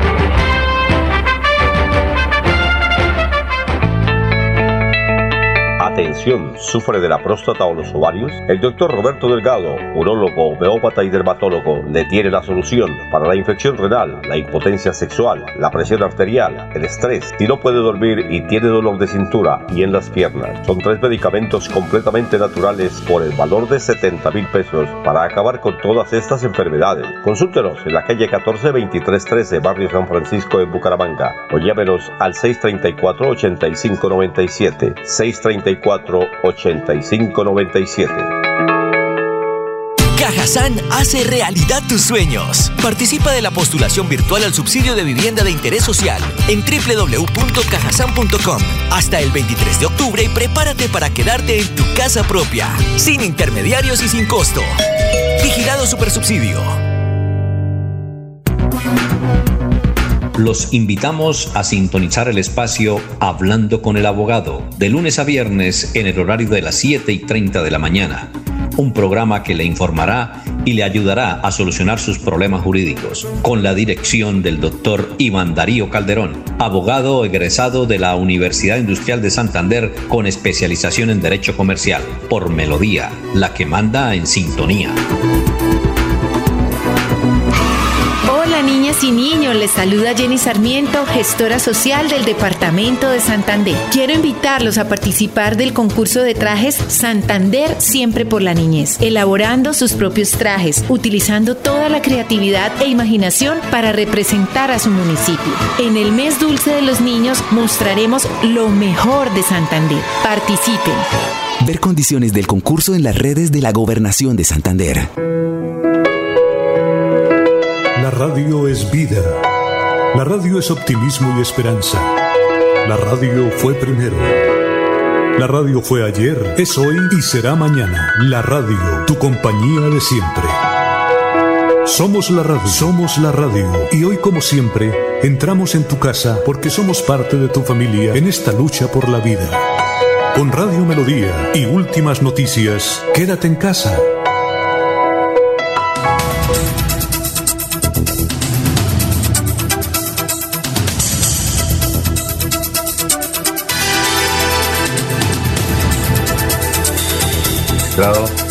Eh, Virginia Duarte nos escucha aquí en la ciudad de Bucaramanga, en el centro de Bucaramanga. Gracias, Virginia. Y todos los días coloco Radio Melodía. Ernesto, lo escuchamos. Eh, la UIS no es uno, somos todos, dice la Asociación de Egresados de la Universidad Industrial de Santander, UIS, y que ha iniciado una campaña que se llama La BACI. Esto pretende eh, ubicar, o mejor, ayudar o beneficiar a 150 estudiantes de los estratos 1, 2, 3 y 4 que no cuentan con los aportes económicos para el pago del nuevo semestre en la Universidad Industrial de Santander. Esta es la segunda vez que se realiza esta actividad. Dicen los organizadores que en esta oportunidad la meta es reunir 100 millones de pesos, esto para pagar las matrículas de los estudiantes en los montos que no se alcanzan a cubrir por parte de los auxilios entregados por el gobierno nacional, departamental y municipal. Quienes quieran hacer estos donativos lo pueden hacer desde cualquier lugar del mundo con transacciones en línea mediante el uso de tarjetas de crédito o débito. Eh, manifiestan los organizadores del certamen que es importante que estos jóvenes no se queden sin tener eh, los estudios el próximo semestre en la UIS. Bueno, nos escriben eh, Benny Seal. Buenos días desde San José de California y el próximo lunes desde Mier, Bucaramanga, si Dios lo permite, bendiciones. A ver, Benny, si nos dice si es San José, eh, San José de California, Santander o de Estados Unidos. Artida Riaño nos escribe desde Mendoza, Argentina. Les llevaré un vino. Gracias. Eh, Jorge, lo escuchamos. el oyente está en San José, California. Eh, allí en esa ciudad está eh, la recordada comunicadora y periodista Sonia Solano. Allí reside Sonia. Ah, entonces sí, es, que, es que hay una cosa curiosa. Aquí hay un barrio que se llama Los Ángeles, California, del municipio de California. Y en California hay una vereda que se llama San José. Entonces uno no sabe si, si, si es, ¿sí me entiende? Por eso yo le digo a Beni. No, Beni desde hace días nos, sigue, nos ah, bueno. y siempre reporta desde ah, los Estados Unidos. Está bien. Y Artida Riaño nos escribe desde Mendoza, Argentina. Eh, dice, les llevaré cuando pueda un buen vino. Gracias, Artida. Artida Riaño, no sé, sabemos, eh, escríbanos Artida si es santanderiana, colombiana o es argentina. Gracias por la sintonía. Sigamos con noticias, Jorge. Don Alfonso, una curiosa situación se está presentando en el, en el parque del barrio Campo Hermoso, donde se han alojado más de 50 mascotas que han sido abandonadas allí. Perros y gatos abundan en el sector. La situación ocurre en Campo Hermoso, en donde la comunidad está reportando que casi a diario están abandonando animales en el parque. Ya se volvió costumbre encontrar cajas con camadas de gatos recién nacidos. Lo grave es que los animales están sin comida, pero además se están reproduciendo una de las vecinas del sector eh, que se ha encargado de ayudar a los animales, explicó que están necesitando la intervención de las autoridades. Es constante el abandono de gaticos con, con hijos y también grandes. Tenemos un lugar que adaptamos dentro del mismo parque para que los animales vivan, pero necesitamos comida para alimentarlos y esterilizaciones para evitar que se reproduzcan, manifestó eh, esta, eh, la señora Ana Henao, quien es habitante del barrio Campo Hermoso. Este no es el único lugar en Bucaramanga donde se volvió costumbre tirar los gatos y perros recién nacidos. El otro es en el barrio Ciudad Bolívar, en donde también están pidiendo la intervención de la Policía Ambiental y de la Alcaldía. Beni Seal dice que sí, que es de California, Estados Unidos. Adolfo Herrera, eh, Enrique Herrera, dice yo regreso de California, Estados Unidos, con la bendición de Dios, el próximo 22 de octubre y le llevo algo, especialmente a Laurencio. Laurencio, siga usted con noticias. Alfonso, es que Juan Diego Jaramillo, créditos para empresarios de los ministerios del Comercio y Bancolde. Recuerde que hace ocho días la ministra Karen Budadaín eh, estuvo aquí en Bucaramanga, el ministro de Comercio, funcionarios directivos de desde el alcalde de Bucaramanga y presentaron esa línea de créditos para los empresarios para reactivar el comercio en Santander. Y también hay que recordar que tanto el gobernador de Santander, doctor Mauricio Aguilar, como el alcalde Juan Carlos Cárdenas tienen aportes estos uh, proyectos. Precisamente nos acompaña Juan Diego Jaramillo desde Bogotá y muy buen día. ¿Qué es lo que eh, han presentado para Santander y cómo avanzan esos proyectos? Laurencio, muy buenos días. Pues eh, Bancoldex ha venido teniendo una estrategia de regionalización, volver a las regiones y hacer de las regiones de crecimiento de toda la estrategia del banco y pues obviamente Santander no podía ser ajeno a eso y tan pronto. Eh, Bucaramanga siempre ha sido una, una región que nos interesa mucho, pues primero porque es zona de frontera, eh, queremos estar participando y apoyando todo el empresariado de la región en términos de zona de frontera y adicionalmente pues es un tejido empresarial muy atractivo y que efectivamente tiene todas estas características, aunque tiene la región en salir adelante y en buscar toda la reactivación económica lo antes posible. Estamos haciendo desde, desde Bancoldex, desde el Ministerio de Industria y Comercio para apoyar todos los temas de reactivación en la región. Nosotros tenemos activos una línea que, sé, que es Bucaramanga Responde, Santander Responde, que son líneas de reactivación con aportes de los eh, gobiernos regionales. Cuando un microempresario o un empresario pequeño quiere eh, acceder a este tipo de beneficios, lo más importante es que vaya a su entidad de confianza, bien sea una microfinanciera o bien sea un banco, y acuda solicitando las líneas Bucaramanga o Santander Responde. Son líneas que son a tres años, con, con hasta seis meses de gracia, a una tasa de, para el banco el intermediario financiero de ETF más cero, se le tiene que trasladar un beneficio si es un banco de al menos 200 básicos y si es un y, perdón 300 básicos y 500 básicos si es una microempresa. ¿Para qué sector están destinados estos recursos en la apertura económica y el alcalde de Bucaramanga y el gobernador cómo han respondido también a estos proyectos? Pues la, mejor forma de, de haber respondido a estos proyectos es haber dado unos aportes esto pues el alcalde eh, ha cumplido y el, gobernador han cumplido. Es el mandatario local. Claro que se hizo cuando la, la pandemia arrancó por allá el 20 de marzo. Es que el gobierno nacional dio unos recursos para unas líneas que se llamaban Colombia Responde y Colombia Responde para Todos. Pues eh, se agotaron entonces lo que hicieron los mandatarios locales fue acercarse al banco para crear sus propias líneas, que pues son líneas básicamente con aportes de cada una de las regiones. Hoy tenemos activas cerca de 25 líneas a nivel país. No tenemos sectores eh, privilegiados para esto. Estas líneas regionales, en este caso de Bucaramanga y Santander, son líneas que son para todos los sectores y son para las, eh, están destinadas para las micro y para las pequeñas empresas.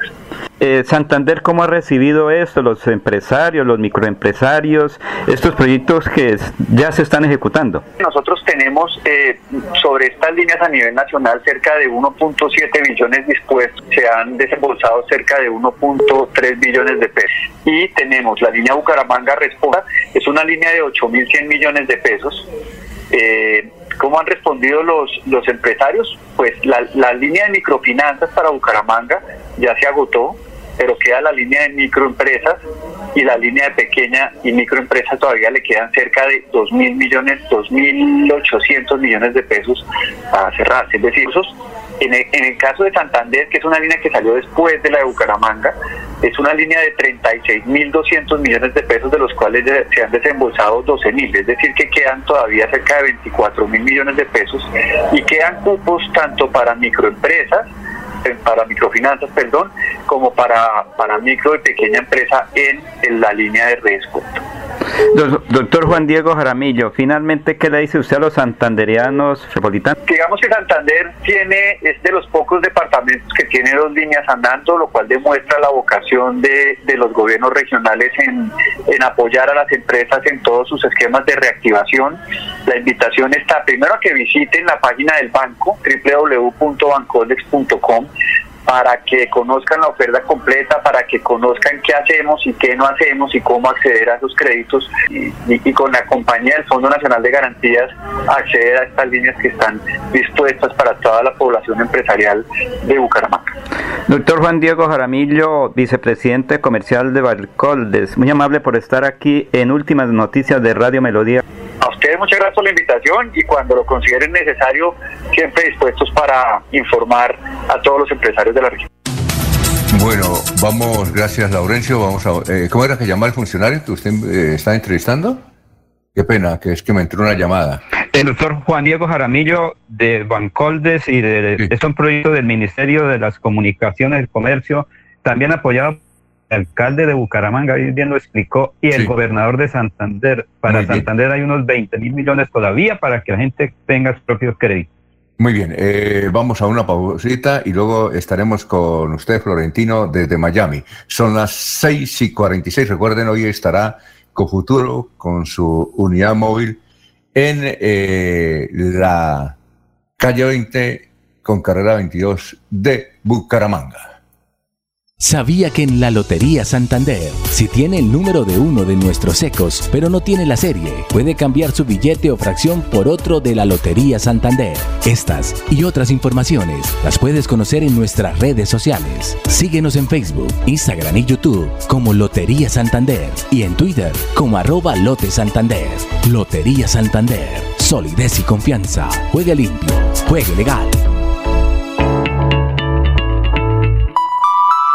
Lleve el refrescante sabor glacial a todos los hogares colombianos. Conviértase en nuestro distribuidor. Ofrezca producto de calidad con los mejores márgenes de ganancia. Ingrese a www.glacial.com.co o escribe al WhatsApp 322-533-3314, 322-533-3314 y sea parte de nuestro equipo. Numeral, así se toma glacial.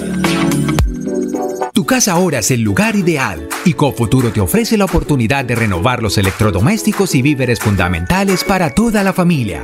Televisores, neveras, lavadoras y muchísimas alternativas para dotar tu hogar están en la calle 48, número 3333. También encontrarás motocicletas, bicicletas, computadores y celulares. Atención inmediata 322-307-0371. Cofuturo, construimos sueños de progreso. Sé un buen contribuyente y paga tu impuesto vehicular sin sanciones ni intereses moratorios entre las fechas estipuladas. 20% de descuento hasta el 31 de octubre y 10% de descuento hasta el 31 de diciembre. Recuerda, la cita es gratis, no necesitas tramitadores. Gobernación de Santander, siempre Santander.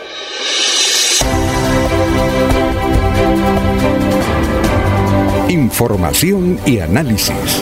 Es el estilo de Últimas Noticias por Radio Melodía 1080 AM.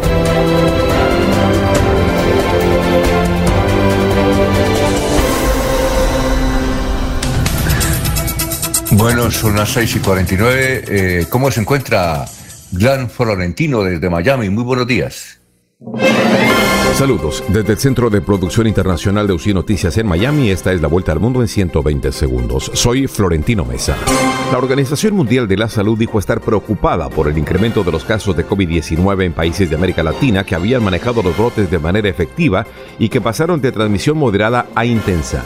Entre tanto, los casos de coronavirus en el mundo se sitúan hoy en 36.429.000 y los fallecidos son 1.061.000.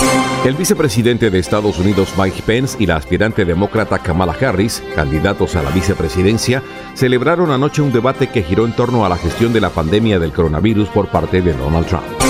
La Casa Blanca se prepara para imponer nuevas sanciones a la industria financiera iraní, probablemente hoy mismo, mientras Washington aumenta la presión sobre Teherán semanas antes de las elecciones clave en Estados Unidos. El asesor de Seguridad Nacional de Estados Unidos, Robert O'Brien, advirtió a China contra cualquier intento de tomar Taiwán por la fuerza, apuntando que existe mucha ambigüedad en torno a cómo podría responder Washington. El huracán Delta se fortaleció de nuevo y alcanzó la categoría 2 mientras avanza por el Golfo de México hacia Luciana, después de haber tocado tierra en la península de Yucatán, donde solo causó daños e inundaciones menores, pero dejó sin electricidad a miles de personas. La Comisión Interamericana de Derechos Humanos pidió a Panamá reconocer los matrimonios entre personas del mismo sexo ante el silencio prolongado de la justicia y la oposición férrea de grupos religiosos que protestaron en las calles. El expresidente de Bolivia, Evo Morales, denunció supuestas maniobras de la oposición para evitar que su delfín, Luis Arce, gane las elecciones presidenciales del 18 de octubre, a las que llega como favorito, pero sin mayoría para ganar en la primera vuelta. La Unión Europea teme una internacionalización del conflicto en Nagorno-Karabaj con la participación de Turquía y Rusia, dijo en Bruselas el jefe de la diplomacia europea, Josep Borrell. Esta fue la vuelta al mundo en 120 segundos. Ya son las 6 y 51 minutos. Alice Mantilla Figueroa nos dice desde Orlando, Estados Unidos, salúdeme a Florentino Mesa, a quien no conozco, pero escucho. Eh, Artida nos dice que es chilena, pero reside en Mendoza, Argentina. Dice, mi hermano vive en los Estados, eh, reside en Los Ángeles, eh, Estados Unidos, y le suministré el perfil para que los escuchara. Y eh, Francisco Espinel nos dice aquí de Bucaramanga, César, para conocer parte de la vida del Che Guevara, antes de tomar el camino de las armas, hay que ver la película Diarios de motocicleta. En ella se presenta a este personaje en su faceta humana y los inicios de su rebeldía. Eh, a ver, Francisco, si está en Netflix esa película para verla. ¿Usted la vio ya, César? Claro, por supuesto, pero hay un, pero hay un, un documental en, creo que es en Amazon. ¿En Netflix? ¿En Netflix? No, creo que es en Amazon, pero hay un documental en Amazon que es hecho por un mexicano, no me acuerdo el nombre, el nombre del mexicano, es Gustavo algo así, y es un mexicano ya hace ese tono que camina eh, por donde estuvo el Che Guevara, eh, no, no, como documental, ¿no? Y la película, pues, pues, pues, tiene una perspectiva, pero el documental es, un poquito más, eh, ¿cómo se dice? Más, más minero, o sea, más entra a hacer investigación. Oiga, Jorge, esas películas Ah, viejas, futuro. esas películas viejas están en Netflix. Es, es un periodista, eh, Jorge Caicedo, un periodista mexicano muy interesante. El hombre hace un seguimiento, incluso el hombre hace un seguimiento desde la, a propósito, él, él es hijo de un, comerciante, de un, ten- de un tendero. La familia de Che Guevara, digamos, antecesora al papá era, era adinerada, pero la familia de Che Guevara, paterna y materna, no. Era gente común y corriente, era un tendero y él se fue sin permiso de la casa. Y, y, y Guevara, lo primero que hace, bueno, ir a, tú sabes que va por el sur, llega a Leticia, eh, después sale, pasa, eh, llega a Caracas y se va para Centroamérica, y se queda, y en Guatemala tiene una primera, una primera relación, se, se casa con una peruana, tiene una hija, una peruana pequeña, como de origen quechua. En Guatemala es donde el hombre, digamos, ingresa al mundo de la, de la, de la izquierda de manera, de manera directa y, y, y el, y, el, y el periodista chileno, pero no me acuerdo, el periodista mexicano, muy interesante, es un gordito mexicano se ca- y, digamos con la cámara se va, incluso llega al lugar de la higuera donde Che Guevara fue, fue apresado. Oye, Jorge, es- ese documental es, es más, es más ilustrador de alguna manera de la vida de Che Guevara.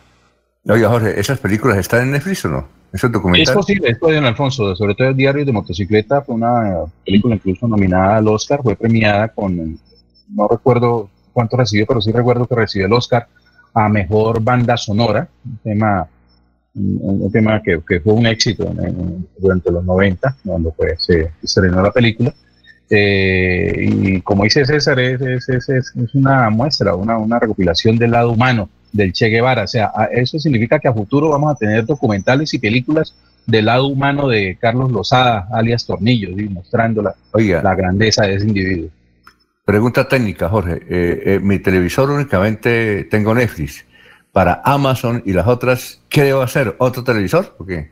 Oh, no, no, no, no, no, no, no, no, para nada, no. Incluso en estos días me llegó. me- ¿Pero me qué? regalaron. Pero, pero mi televisor. No, lo que necesita es pagar, comprar. Ah, es pagar, no, sí. no, primero, que todo eso. Eh, si Eh, yo no, no, usted puede hacer una nueva suscripción a Amazon Prime, que es el sistema. Pero, pero eh, es televisión. que mi control únicamente en mi control dice Netflix nada más y YouTube, pero no dice. Mm, hay- Hay un dispositivo ahora, incluso me, me acaba de llegar, eh, se llama Fire Stick, lo está distribuyendo incluso Amazon, lo, lo- lo distribuye y tiene la- todas las aplicaciones. Convierte cualquier televisor, lo convierte en un Smart TV y viene con las aplicaciones para No, es- Netflix, para Amazon, para todo. Sí. Jorge, Sí, no, no. venga, director, a usted le da una clave y Amazon lo, lo codifica y a usted le aparece ahí Prime Video y ahí está eh, Amazon. Exacto, sí, pero hay Y otras. el control ingresa a Prime, ingresa como si fuera YouTube, etcétera, ¿no? Por eso hay otras. Alfonso, Pero hay otras, por ejemplo. eso, dele el control. Alfonso, de- dele el control a su nieta que ella le pon, le coloca en el televisor todo lo que usted quiera. Aquí me ocurre lo mismo. Cuando digo quiero tal cosa, eso sobran canales ahí, Alfonso. Si para eso no paga inter- internet y paga eh, dependiendo del operador de televisión, ahí le llega todo lo que usted quiera. Lo que pasa es que nosotros no somos expertos en manejar el control. En cambio, las personas que manejan eso le dicen qué es lo que quiere. En No, segundos le colocan lo que quieren. Señor. No, yo tengo, yo tengo Amazon, lo que pasa es que no sé cómo meterlo en el televisor. Prender el televisor No, y- es, prender el televisor. es el control. Es el Venga, control, no, pues, Alfonso, porque es que en el control únicamente, en el control únicamente dice YouTube y dice Netflix. No, nada más. Alfonso, en el control le da a usted lo que quiera. Eso hasta, por eso, hasta dice para mayores de 18 años. Venga, Ya lo que usted quiera. Lo que pasa es que nosotros no sabemos manejar el control, Alfonso. No, no, Entonces se le dificulta a uno mucho. Lo que pasa es que el control, la pantalla no, no le muestra a usted donde usted lo figura. Eso, eso no necesita uno hacer una maestría en eso. Usted se va para el proveedor de Amazon y él le da un código y ya con usted con el código le aparece que usted hace parte de Amazon. Eso es todo. Y ahí le aparecerá Prime Video.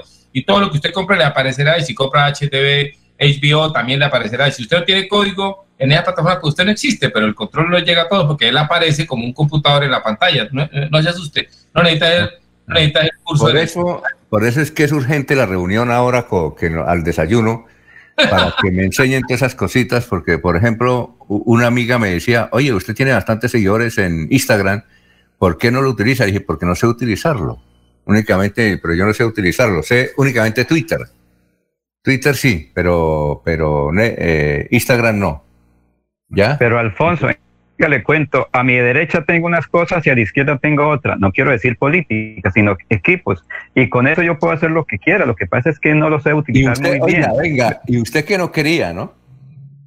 Por eso, Alfonso, yo tengo la tecnología a mi servicio. Recuerde que mi hija hizo siete semestres de ingeniería electrónica. Y por aquí tengo amigos que me Sí, sí, Alfonso, la tecnología está Recuerde que somos, somos una aldea global o la autopista mundial ah. de las telecomunicaciones al servicio, ahí está la mano. Lo que ocurre es que a veces uno no las sabe utilizar, pero mis sobrinos o mi hija ya saben, sí, tanto que un sobrino de cuatro años se comunica desde Estados Unidos hasta Inglaterra en segundos, ah, o desde el Canadá hasta Barbosa. No, eso sí es cierto. La tecnología está al servicio. Ahí es una aldea global en lo que de las telecomunicaciones. Bueno, don Ernesto, antes de que retire, ¿qué, nos puede comentar a esta hora? Son las 6 y 58. Yo, por, antes de que usted venga, don Ernesto, le digo que eh, le mandaron a hacer exámenes a 30 personas del círculo del gobernador mm, Mauricio Aguilar y 25 al círculo del alcalde de Bucaramanga, Juan Carlos Cárdenas. Es decir, más o menos unas más de 50 personas eh, están en este procedimiento ¿Por qué tuvo contacto? ¿Con ustedes tuvo contacto? No creo, ¿no? No, todo era por teléfono, ¿verdad? O virtual. Sí, no, yo estaba muy lejos, Alfonso, yo estaba muy lejos cumpliendo la normatividad, por eso me tiene que casi todo. Jorge, que, que vive cerca del gobernador, imagínese. No, no, no le toca, no le toca ir, ¿no? Sí, pero como poco hablamos, entonces no, no, no, ah, estoy en riesgo. Ah, bien. Ernesto, lo escuchamos. Lo felicito porque estará actuando muy bien con la tecnología. Hay preocupación en los habitantes del barrio San Francisco, pero especialmente los comerciantes de la plaza de Mercado Central. Eh, esta es quizás una de las más concurridas en la capital del departamento de Santander, porque dicen que se está cayendo a pedazos en los techos de esta plaza emblemática. Están muy preocupados de igual manera porque dicen que esto podría traer focus de COVID ya que hay constantes inundaciones y se presentan aglomeraciones que son inevitables. Eh, están pidiendo a las autoridades que le hagan presencia en el sector, pero eso sí, no para decirles que paguen lo del arriendo, que paguen lo de los puestos, sino para que les busquen soluciones, especialmente en el sector cárnico, donde es donde se presenta el mayor inconveniente. Es necesario que se trabaje en la adecuación o remodelación de la Plaza San Francisco, dicen eh, los eh, comerciantes de este sector porque se está cayendo a pedazos y debe ser inmediatamente. Muy bien, eh, vamos a una pausa, son las 7 de la mañana, estamos en Radio Melodía. Aquí Bucaramanga, la bella capital de Santander.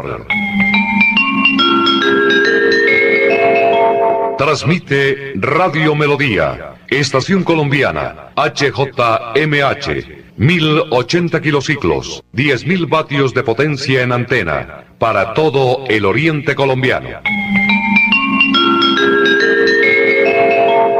Cadena Melodía, la radio líder de Colombia. La oficina de pasaportes ya abrió sus puertas. Para acceder a tu pasaporte, ingresa a www.santander.gov.co. Das clic en la opción Trámites. Vas a Pasaportes. Revisa los requisitos que necesitas y agenda tu cita. Si aún no lo has reclamado, comunícate al teléfono 691-0880, opción 1, extensión 1051. Recuerda, la cita es gratis. No necesitas tramitadores. Gobernación de Santander siempre Santander.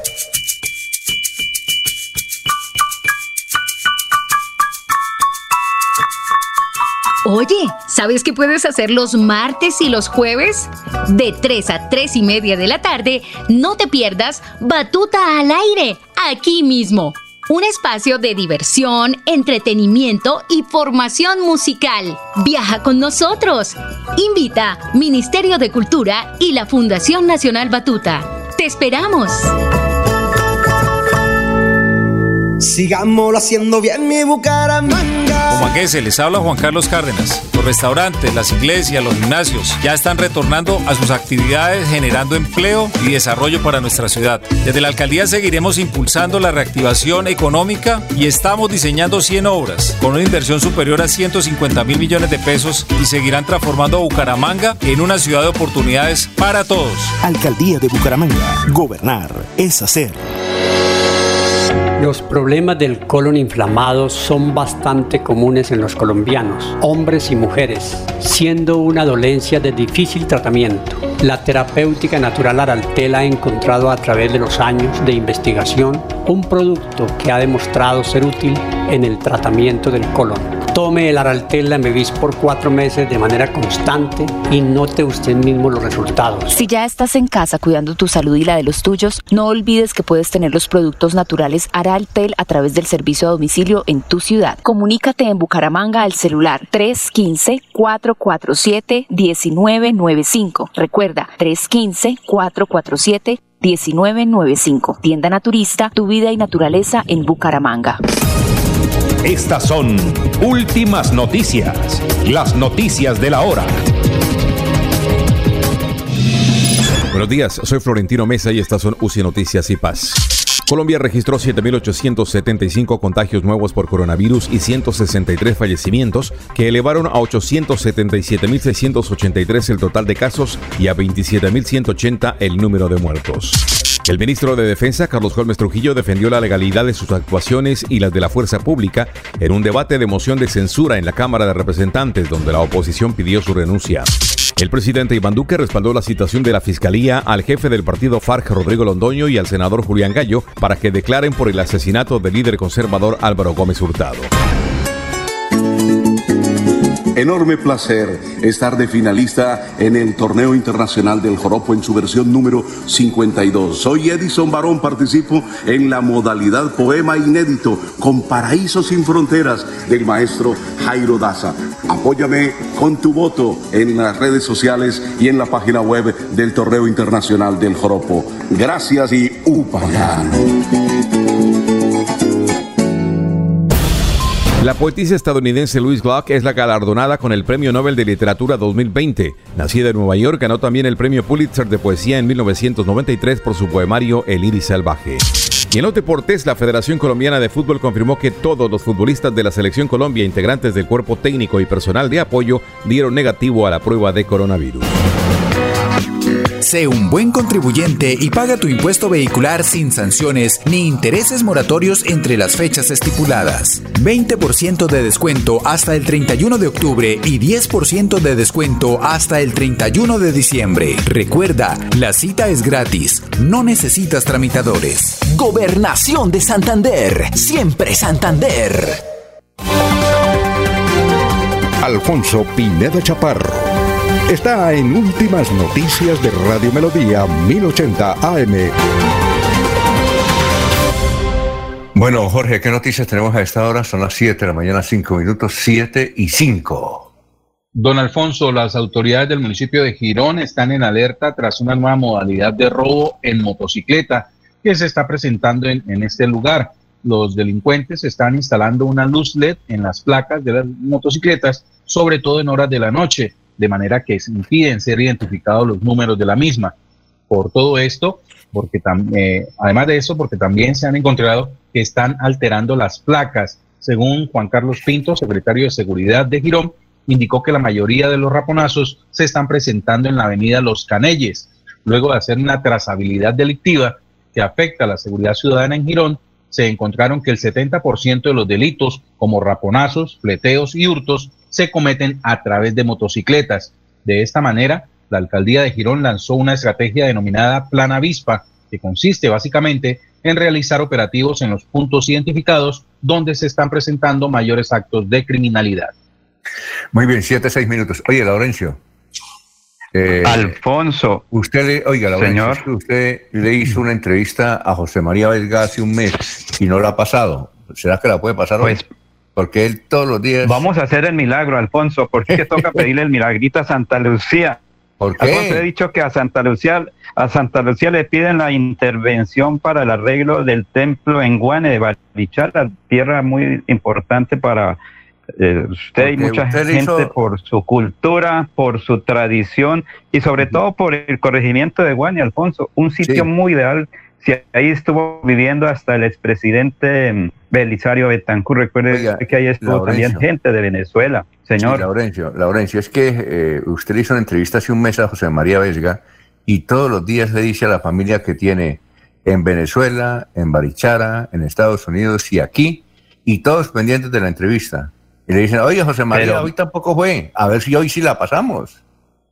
Pero Alfonso, siquiera tenemos más sintonía. Precisamente aquí está José María Vesga hablando sobre que no es fácil conseguir recursos para un templo como ocurre con el Basílica de eh, el Socorro, que se hacen promesas pero no se cumplen. Aquí está José María Vesga desde Parichar. Esto es la tecnología, pero falta el milagrito de la Virgen. El corregimiento de Guane, que pertenece al municipio de Barichara, tiene una de las iglesias más antiguas de Colombia. Y desde el año 2008, esta iglesia, que en un principio se llamaba la parroquia de San Isidro, pero cuya patrona es Santa Lucía y se conoce más como la iglesia de Santa Lucía, desde el año 2008 ha sufrido para producir la caída de techos en la parte lateral. Y ha sido imposible que el gobierno nacional le hubiera girado recursos para esta reconstrucción. Yo tuve la oportunidad, Laurencio, de acompañar en algunas oportunidades al ingeniero Miguel José Pinilla Gutiérrez y en compañía del expresidente Belisario Betancourt, quien vivía en Barichara, a buscar la forma de que la comunidad colaborara en la reconstrucción de la parte lateral de este hermoso templo. Hace parte del llamado monumentos nacionales, que en una época se llamó monumentos nacionales, o bienes de interés cultural del, orden nacional. En Santander solo este título lo comparten tres iglesias. La llamada iglesia Nuestra Señora de Chiquiquirá, que queda en el municipio de Confines, y la iglesia de los Dolores en Bucaramanga. Las tres son las únicas construcciones de iglesias que corresponden al siglo XVIII. Antes esta zona llamaba Móncora y fue creado como parroquia al independizarse del municipio de Vélez en el año de 1622. Iguane fue municipio hasta el año de 1888 y la iglesia según la historia, fue terminada en 1786 y ostenta ser la primera capilla doctrinera indígena del país, manejada por los entonces misioneros españoles. De socorro desaparece el llamado pueblo Chanchón y solo 13 indios, dice la historia, eran los supervivientes de la tribu del cacique del mismo nombre. Y entonces ellos fueron los que llevaron al, templo el, cuadro de Santa Lucía, el cual se identifica el fervor del pueblo. Y ese, ese cuadro fue, fue recibido en Guane por el entonces párroco Francisco Basilio de Benavides. Dice que fue el 20 de julio de 1758. Esta reconstrucción de estos techos se hizo en buena parte con aportes de la misma comunidad, brigadas que se hicieron en la fiesta de Santa Lucía, que encabezaba el propio presidente Belisario Betancur. Y fueron muchos los estudiantes de la Universidad Industrial de Santander, de la oficina de, la Facultad de Arquitectura de la Universidad de Santa Tomás, que adelantaron estudios sobre esa, esa, esa obra los auxilios casi imposibles conseguirlos. El gobernador de esa época, es decir, prometió auxilios, pero creo que nunca llegaron. En Guane ofrece un lugar de puertas y ventanas abiertas y allí se disfruta, como en Barichara, el silencio y la paz. Finalmente, los inicios de la construcción del templo actual, el, que esté hoy día, se inició en el año de 1786 y el cura de entonces, el párroco de aquella época, era el padre Gonzalo Niño. Veinte años después se, terminó esta iglesia. 26 de marzo de 1966 llegó el párroco número 40, dice ya la historia, a Guane, y era el padre Luis Enrique Gómez Rueda, el cual logró la restauración total del templo y el templo fue consagrado por Monseñor Pedro José Rivera Mejía en agosto de 1963. El 20 de enero es cuando llega allí el sacerdote muy conocido, el padre Isaías Ardila Díaz, que era un investigador, un historiador, el cual dejó en Guane una gran obra que todos la, conocemos y que los turistas lo visitan, el Gran Museo de Guane. Y el padre Isaías Ardila, recuerdo mucho y conservo ese libro, escribió el, libro de los Guanes. Yo creo que el doctor Julio Enrique Avellaneda conoce muy bien de eso. Un abrazo para todos, mi querido Laurencio, y aspiramos que el Templo de Socorro se reconstruya. Ese es mi candidato a la alcaldía de Orichara. Gracias, José María. Muy amable. Uy, no, pero eh, ya. Jorge, ¿qué iba a decir? No, no, que si ya, ya lo lanzó, ya lo. Ya, ya le he dicho, cada rato. Yo le he dicho que, me, que, que no estaré en su equipo de trabajo porque soy muy de malas para las elecciones, pero iré con Pero José voto. Alfonso, ¿Ah? Pasar por Manaure, en La Guajira, por Zipaquirá. No, yo sí, yo, ¿O yo? de asesor no para puedo. que se eche un bañito bien con Sí. sal marina o con sal de Zipaquirá para Yo que de asesor- todas las cosas malucas que, le, Yo de que los asesor- asesores le tienen.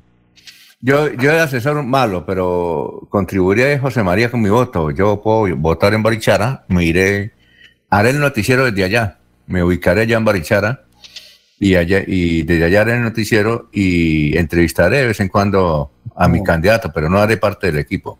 Ese, ese sí se merece ser alcalde de Barichara. En cuanto a la intervención de estas capillas, don Alfonso, no faltará el que diga que son inmuebles, son edifi- edificaciones levantadas luego, luego de la llegada del español opresor y que de esa manera lo que hizo fue intervenir de manera violenta y abrupta la eh, espiritualidad de nuestras tribus indígenas y que por lo tanto pues no merecen ser consideradas como patrimonio. Eh, aquí No, vino un a tumbar, aquí un sí, arquitecto- al- Jorge, para vino los una- eh, caóticos tumbarla porque eso es historia, eso, no hay- eso es historia pasada, eso no sirve para nada, hay que tumbarla, Bueno. ¿no? Mire que la cruzada es arreglar esos monumentos, Alfonso, su, su tierra Sí. natal, Guane. 7, 13 minutos. Bueno, tenemos a- ahora a un funcionario de la Corporación de la Defensa de la Meseta hablando de lo que usted eh, hablaba al principio, don Jorge, de lo que recuperó la policía y la CMB, porque es que algunos sectores del área metropolitana lo están tomando para invadir y ahí levantar casuchas. En esta, en este sector de, de Estoraque, pues habían levantado casuchas, muchos de ellos familias venezolanas. Es más, estaban vendiendo lotes.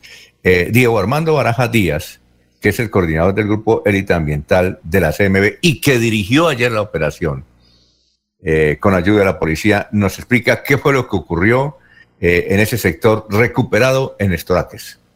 Bueno, muy importante decirle a la comunidad bumanguesa que venimos trabajando de la mano de la alcaldía de Bucaramanga, de la mano de nuestra policía, nuestra fuerza pública, pero también lo estamos haciendo con la personería de Bucaramanga y las demás entidades concernidas para poder elaborar y llevar a cabo con un ejercicio de planeación y un ejercicio de autoridad la recuperación de nuestros predios, en este caso uno de la CMB, pero también la recuperación de predios de importancia ambiental o que tienen alguna zonificación de sismogeotecnia que tiene de alguna manera algunos problemas, sobre todo con gestión de riesgo.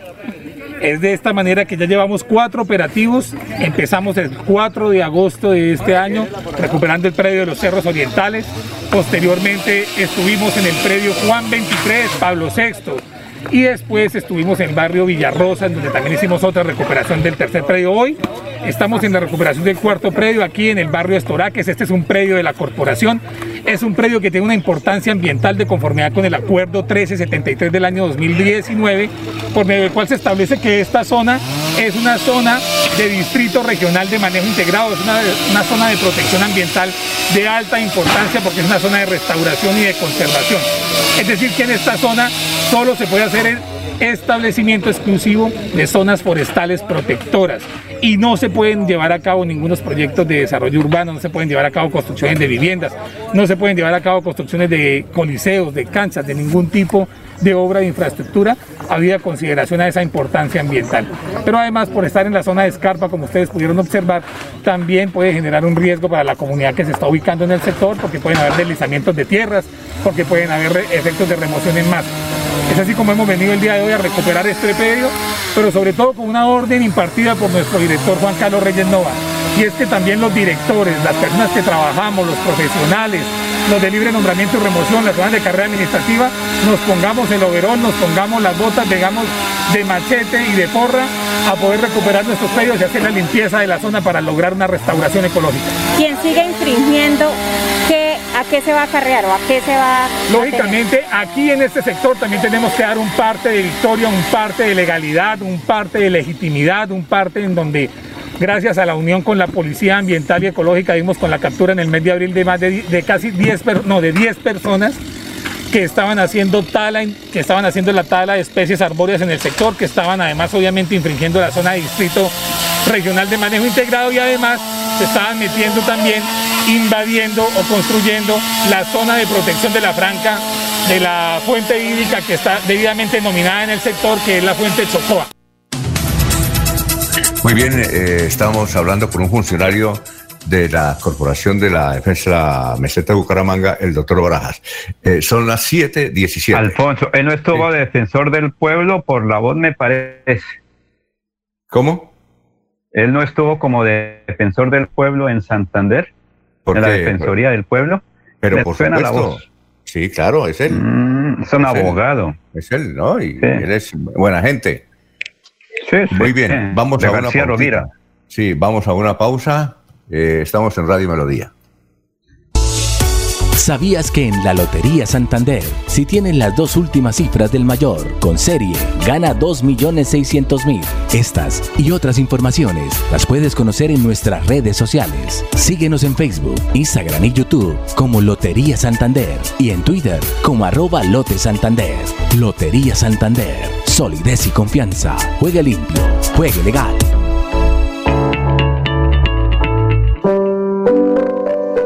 Los Olivos, un homenaje al amor. Tercera clave para superar el duelo.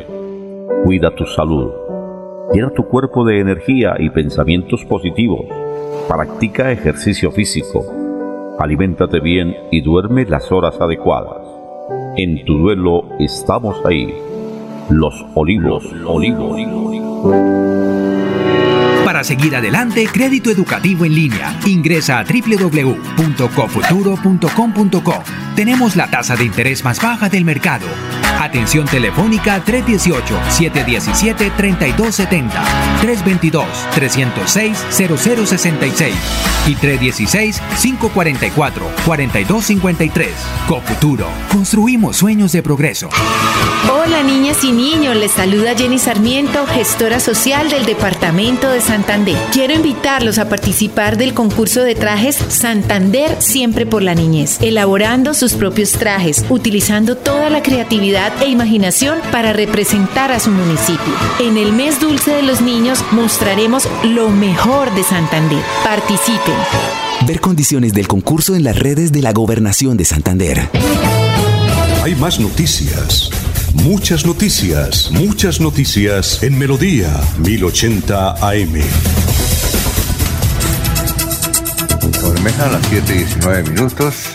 Allá está don Joel Caballero con toda la información del puerto petrolera y del Magdalena Medio, con noticias positivas eh, sobre la campaña contra el coronavirus. Joel, lo escuchamos. Joel Caballero está en Últimas Noticias de Radio Melodía 1080 AM. Buenos días, Alfonso, para usted, para los compañeros, igualmente para todos los oyentes. Las cifras relacionadas con el comportamiento del virus del COVID-19 en Barranca Bermeja siguen siendo alentadoras. Ayer, 207 personas lograron recuperarse de la enfermedad, llegando con ellas al 81.5% de pacientes recuperados. El Ministerio de Salud y la Protección Social reportó ayer que 87 personas fueron confirmadas como positivas para COVID-19. Lamentablemente, se dio a conocer el fallecimiento de dos mujeres de 40 y 92 años y un hombre de 47 años. Las estadísticas del COVID actualizadas en Barranca Bermeja están de la siguiente manera. Casos confirmados 6.396 que corresponden a 3.916 hombres y 2.480 mujeres. Personas totalmente recuperadas 5.209. Personas recuperándose en casa bajo vigilancia médica 879. Personas hospitalizadas 67. Pacientes en unidad de cuidados intensivos UCI 40. 201 personas han perdido la batalla contra el COVID-19, es decir, han fallecido. Y casos confirmados o casos mejor activos en Barranca Bermeja, un total de 986. Noticia con la que amanece el distrito. Continúen compañeros en estudios en últimas noticias de Melodía 1080 AM. Son las 7 de la mañana, 21 minutos, 7 y 21. Eh, nos escribe de Bogotá, Vladimir, desde Caracol Producción Televisión en Bogotá. Eh, los escucho, un saludo para la doctora Jenny, primera dama de Santander. Los partidos de Caracol Televisión van a estar, eh, la transmisión va a estar espectacular. Gracias, Vladimir. Y, oiga, César, ahí le envía su correo la carta que le envió Gloria Gaitán, hija del fiscal eh, de José Eliezer Gaitán, a Álvaro Leiva, diciendo la joyita que era Álvaro Gómez Hurtado. Lo hace que arma, entonces ahí puede verla en su correo, yo, don César, para que la disfrute. Eh, son las 7 de la mañana, 22 minutos. Vamos con más noticias, Jorge. Estamos en radio. Melodía. Sí, eh, César, o está haciendo el tinto. Eh, César. Compártanos con todo el documento, don Alfonso. Ah, bueno, se lo envío a usted también. Tiene que, ser, Listo. tiene que ser de una riqueza literaria. De Gloria Gaitán. ¿Escribe mal o qué? Imagínate. No, eh, es que, ¿sabe qué es lo importante ahí, Jorge? Eh, a usted esta mañana, no- yo, yo, yo leí parte de la carta esta mañana, eh, donde Gloria Gaitán dicen que, eh, que Álvaro Gómez era muy malito y le recuerda a Álvaro Leiva que era su gran amigo, a pesar de llevar una diferencia de edades de 23 años.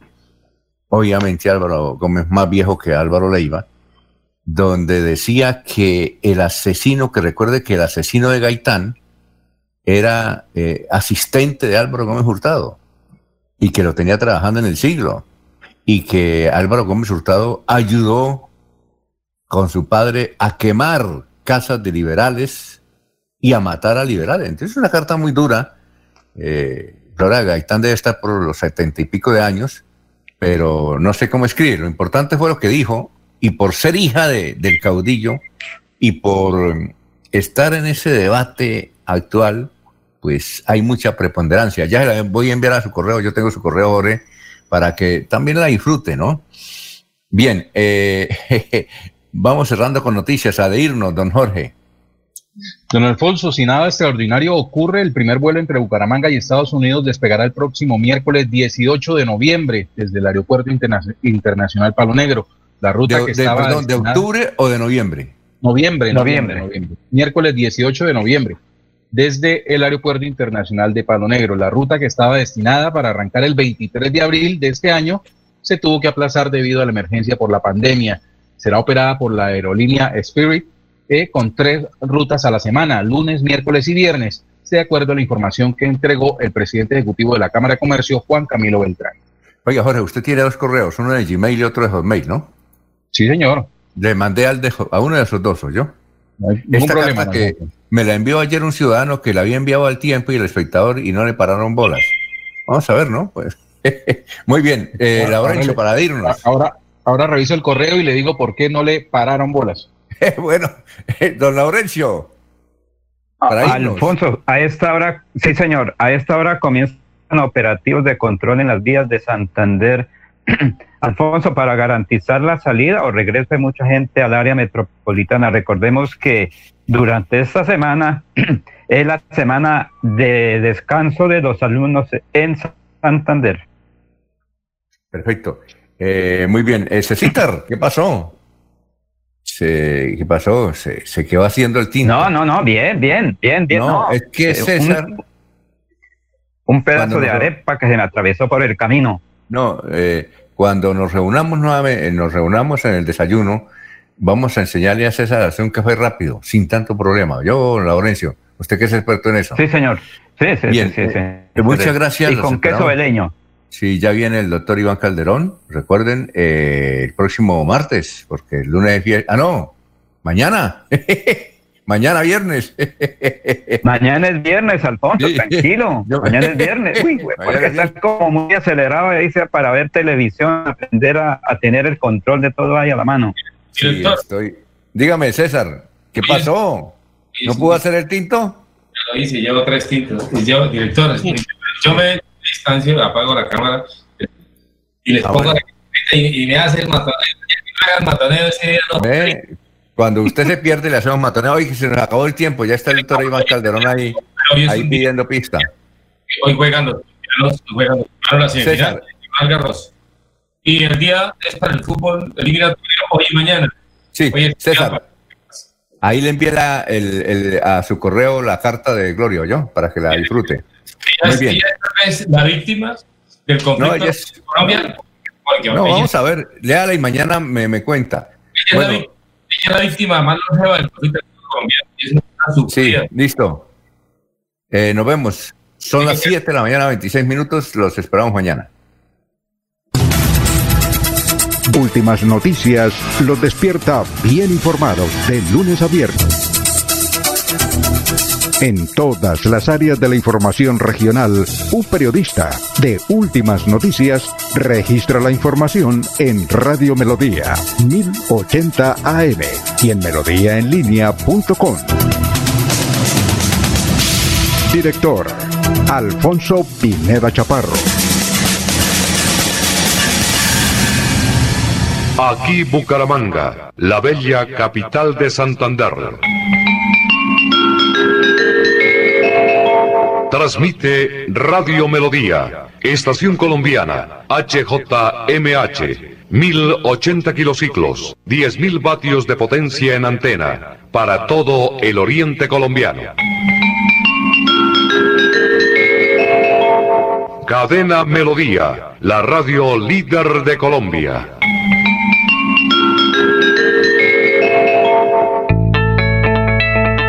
Atención, ¿sufre de la próstata o los ovarios? El doctor Roberto Delgado, urólogo, homeópata y dermatólogo, le tiene la solución para la infección renal, la impotencia sexual, la presión arterial, el estrés, si no puede dormir y tiene dolor de cintura y en las piernas. Son tres medicamentos completamente naturales por el valor de 70 mil pesos para acabar con todas estas enfermedades. Consúltenos en la calle 14 2313, barrio San Francisco en Bucaramanga o llámenos al 634 8597 634 8597.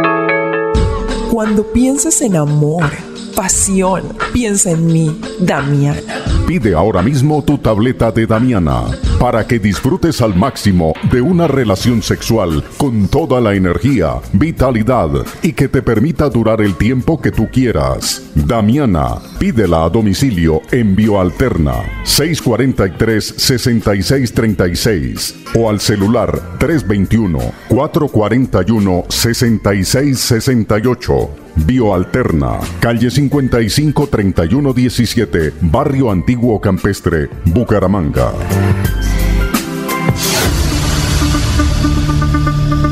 La gente, lo más importante de nuestra radio. La gente, la gente, lo más importante de nuestra Lo más radio. importante de nuestra radio. Ustedes que nos escuchan en todas partes.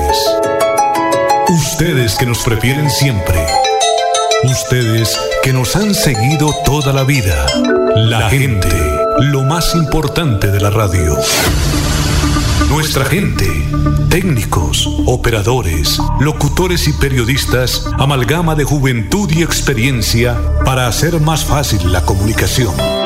En Melodía la gente, lo más importante de la radio, lo más importante de la radio. A esta hora presentamos Hablando con el abogado. Hablando con el abogado. A partir de estos momentos, comuníquese a través de las líneas 630-4870 y 630-4794. Reciba toda la información y asesoría para sus problemas jurídicos con la dirección del doctor Iván Darío Calderón, abogado egresado de la Universidad Industrial de Santander con especialización en Derecho Comercial. Sean todos bienvenidos.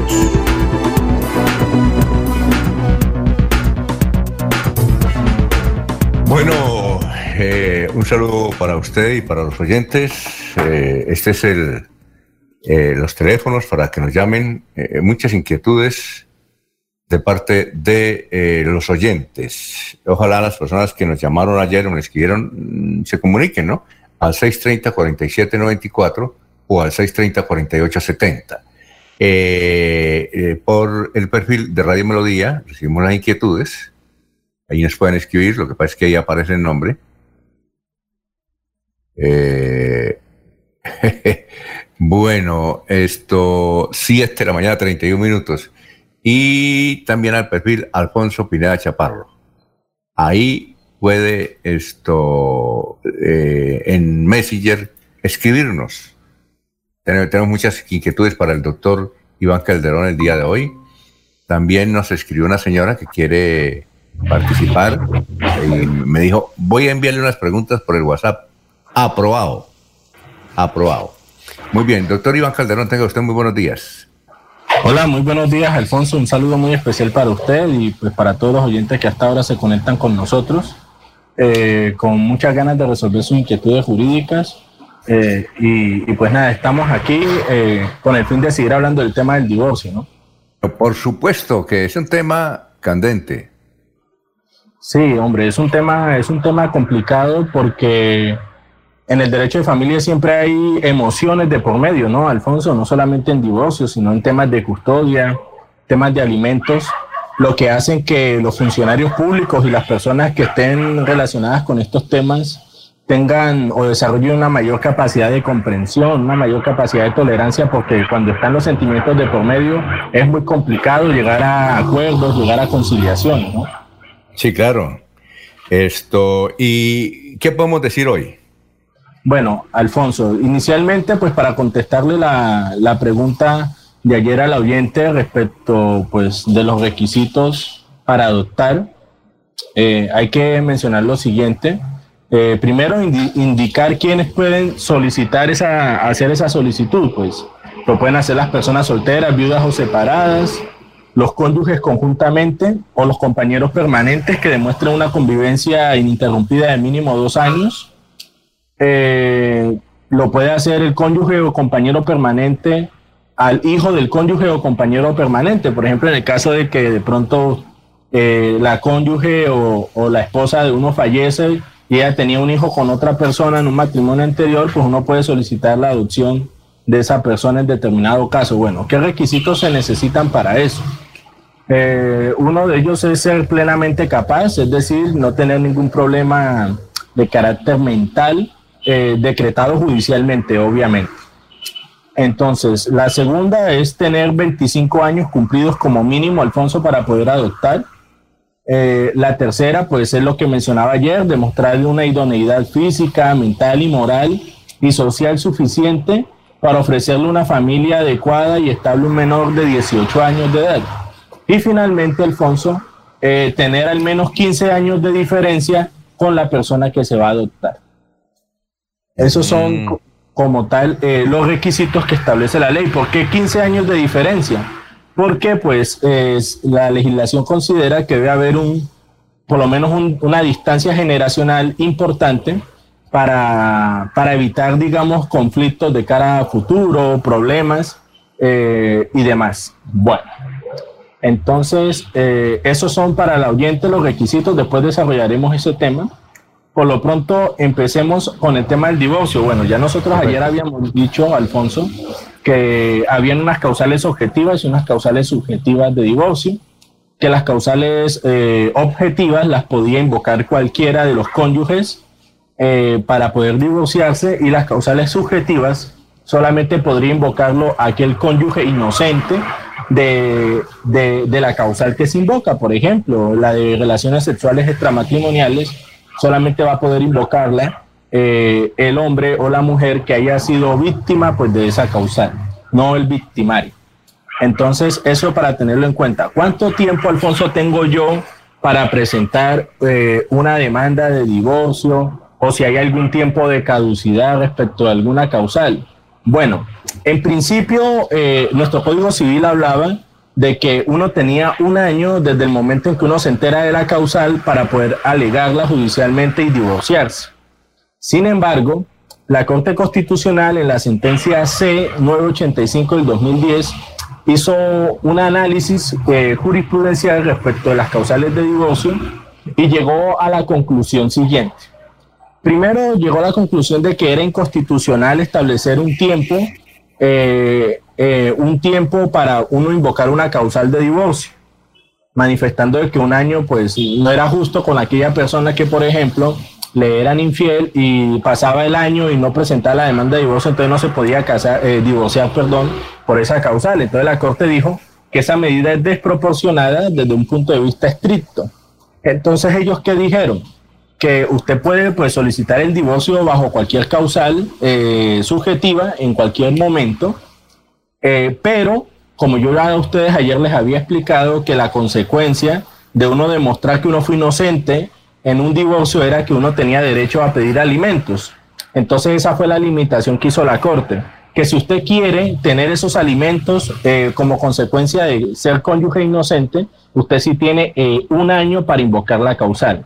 Entonces, ¿cómo quedamos, Alfonso? Quedamos en que nosotros nos podemos divorciar eh, en, cualquier, en la causal subjetiva en cualquier momento, pero si usted quiere tener efectos patrimoniales, es decir, ser declarado cónyuge inocente y por el consiguiente adquirir una cuota alimentaria, usted debe hacerlo dentro del año eh, que corre desde el momento en que usted se entera de la causal. Es decir, usted se entera de la infidelidad hoy, si quiere pedirle alimentos al cónyuge culpable, pues tiene un año para presentar la demanda de divorcio. Si no está interesada en pedir alimentos, pues usted podrá presentar esa demanda de divorcio en cualquier momento. Yo no sé si de pronto quedó claro lo que, lo que quise poner de presente para todos los oyentes, que es importante. Si quiere tener efectos patrimoniales, tiene un año para invocar la causal. Si eso no le interesa, pues lo puede hacer en cualquier momento, Alfonso. Bien, eh, eh, un saludo para Alexander Roa Rueda, que nos escucha a esta hora. Nos dice ahí por el, perfil de Radio Melodía, por ahí nos pueden escribir. Eh, también hay una inquietud. Juliana, Juliana nos escribe el barrio Girardot. ¿Cómo se demuestra la infidelidad? Es decir, ¿cuáles son los elementos para demostrar? Porque eh, dice ella, ese es otro juicio, para demostrar la infidelidad. ¿Cómo se demuestra la infidelidad? Bueno, eh, Alfonso, esta es una de las causales, eh, para mí, desde mi punto de vista, que es complicado de probar. ¿Por qué? Porque hay muchas pruebas que se pueden incorporar al proceso que pueden ser, pueden ser violatorias de derechos fundamentales y por lo tanto pueden revestir las características de ilegales. ¿sí? ¿Qué es lo que yo le recomiendo a esta oyente? Por lo menos eh, los, los pantallazos del WhatsApp tienen pues una importancia probatoria en caso pues de que ella haya descubierto algún tipo de algún tipo de, de conversación que sea este, comprometedora eh, para mostrarle pues que efectivamente hay una infidelidad, ¿sí? Otra forma obvia que parece, pues para demostrar la infidelidad es en caso de que esta persona tenga un hijo en el desarrollo pues del matrimonio eh, con esta persona, ¿sí? Entonces, si él tiene un hijo con otra persona en el desarrollo del matrimonio, pues esa es una prueba clara eh, de, que existió relaciones sexuales extramatrimoniales. Entonces, ¿a qué me remito yo? De pronto a, a, a, chats, correos electrónicos, eh, mensajes de datos, Alfonso, en donde se demuestra que efectivamente hay una relación, que este señor o esta señora tiene una relación con otra persona en el marco de un matrimonio. Entonces yo creo que esas pruebas, y claro que sí, las pruebas testimoniales, Alfonso, serán muy útiles. Entonces, en resumen, pruebas testimoniales eh, que den fe pues, de, la, de, los comentarios que ella está decidiendo probar. Y los segundos, pues son chats, textos, eh, mensajes de datos, eh, en donde se demuestra que efectivamente esta tiene una relación alterna con, con su matrimonio. Juliana tiene varias preguntas. Dice, eh, eso de, descubrir al esposo, yo llevo casada 15 años, eso de descubrir al esposo eh, es muy fácil. Yo le quito el celular y ahí está eh, todas las infidelidades, pero uno lo que quiere es que él puede ser infiel. Dice, yo sé que él echa un polvito cada ocho días con otra. sí, dice ahí, me, me escribe textualmente, dice, Dice, yo lo que le pido a él es que no me traiga enfermedades. Ahora con la pandemia y otras enfermedades, yo le suplico a él, aunque él dice que no es infiel, yo sé que es infiel y, hace una sentencia que eso nos perjudica a usted y a mí. Todo hombre por naturaleza es infiel. El hombre que, que no es infiel, entonces es que no le gustan las mujeres. Dice, ella, Juliana. Bueno, eh, pues Alfonso, yo. Está, brava, está brava. Pues, Alfonso, sí, ahí sí toca que usted le responda frente a la, a, la segunda afirmación que ella realizó. Eh, efectivamente, Alfonso, eh, incluso eso tiene connotaciones penales. Si una persona, pues, conociendo que tiene una enfermedad de transmisión, bueno, una infección de transmisión sexual, como se denomina ahora, a sabiendas de eso, infecta a una o a varias personas, pues comete un delito contra la salud pública. Eh, es muy importante, Alfonso, observar las estadísticas que, que, entregan los, las universidades, el Instituto Colombiano de Bienestar Familiar, en donde es una problemática bastante grave, eh, que muchas mujeres casadas de su casa resultan con infecciones de transmisión sexual por lo que comenta la oyente por la que de pronto el caballero o la dama eh, tiene relaciones clandestinas y pues no conserva la protección adecuada. Entonces es una cuestión de política pública también muy importante de también de, de educación sexual y reproductiva también para los jóvenes que pues empiezan a, desarrollar su, su, vida sexual en etapas bastante tempranas. Entonces, eh, yo creo que ahí toca también eh, hacer ese tipo de campañas, de políticas en torno pues a la, a, a la incentiva, a incentivar pues los derechos sexuales y reproductivos de las personas para que sepan eh, cómo protegerse y pues, en fin, pues todo lo que atañe a eso, ¿no? Y pues lo otro es que somos infieles todos los hombres, pues eso es relativo, Alfonso, ¿no? Eso, eso es bastante relativo y pues de pronto ya ha tenido una mala experiencia y pues lo, lo entendemos, pero pues hacer ese tipo de comentarios de forma categórica, pues eh, solamente son subjetivos porque pues provienen de la experiencia que ya tenido. Abelardo nos escribe desde el centro de Bucaramanga eh, eh, que alguien le dijo, él hizo ayer una pregunta sobre una demanda laboral, él dice que le dijeron que si a, él el empleado lo saca, o el empleador mejor lo saca, que tiene una vigencia de varios meses para poner la demanda, la acción, que si eso es así. Sí, señor, este Alfonso, eh, reiteramos lo que siempre hemos dicho, incluso acá en el divorcio ustedes se pueden dar cuenta por lo que acabo de hablar, para todo hay un tiempo. En materia laboral, para él exigir su liquidación, el pago de sus prestaciones sociales y aportes al Sistema General de Seguridad Social, tiene tres años para él presentar la demanda ordinaria laboral correspondiente. Entonces, eh, esta persona eh, tiene que presentar la demanda. Yo lo que le recomiendo siempre a los oyentes, Alfonso, es que si les violan sus derechos laborales, son despedidos o son desafiliados de su empresa, interpongan la demanda de una vez, que no se pongan a esperar más tiempo, porque a veces el tiempo pasa, uno no se da cuenta y en menos que canta un gallo han pasado ya tres años y ha perdido pues el derecho de, de cobrar lo que legítimamente merece. Son las 7:44. Eh, un señor dice, no mencione mi nombre. Yo lo que quiero es que hacer, eh, analizar y aclarar lo siguiente.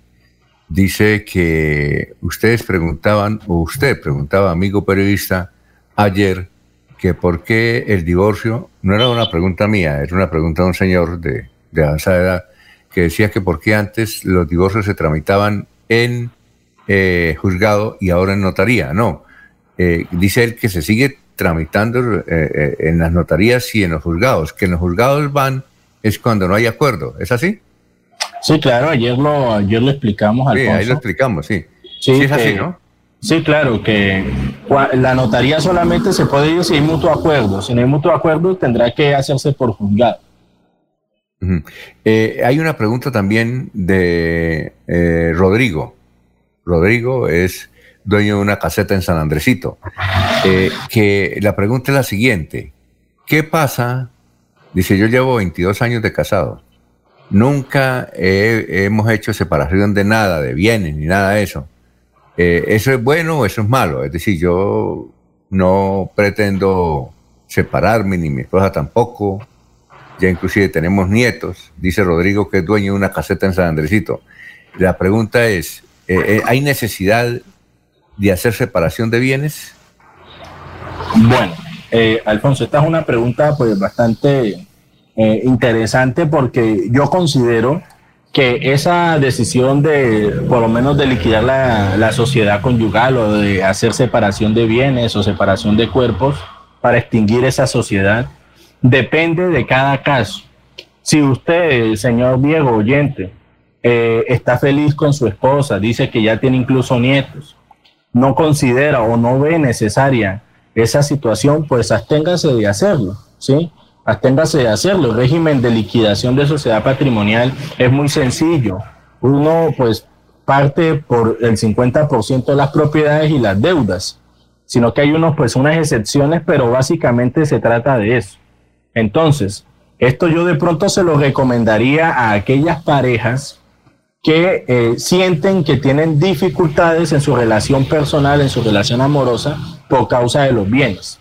Si usted considera que los bienes son un impedimento para que sea feliz, para que su matrimonio prospere, pues sí le recomendaría que hiciera una separación de bienes para que cuando para que eso no sea un, un motivo por el cual discutan, deterioren la relación y pues terminen terminándolo.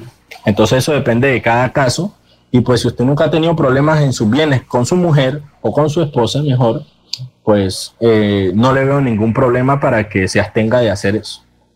Bien, eh, él nos dice lo siguiente, que es que una vez un contador, eh, porque él dice, tengo no solamente una caseta, sino varias casetas aquí y en, mm, ¿cómo es? En el centro comercial de la Cuesta, pero tiene en total ocho empleados, que ah, una vez un contador le propuso que era mejor separar bienes para enfrentar situaciones laborales, que hace pues unos años, que él no le ha, puesto atención, pero que ahora que viene generalmente en el carro, todos los días nos escucha y entonces le dio por eh, hacer esa consulta, que a él le propuso eh, un contador hacer separación de bienes por esa, esa situación. ¿Eso es así, doctor? Bueno, esa, esa puede ser una estrategia, pero eh, en últimas, vuelvo y le digo, no la encuentro viable en su situación, no le veo ningún problema. Yo considero pues que en, en el caso suyo, usted debería mantenerse en la manera en la que está, ¿sí?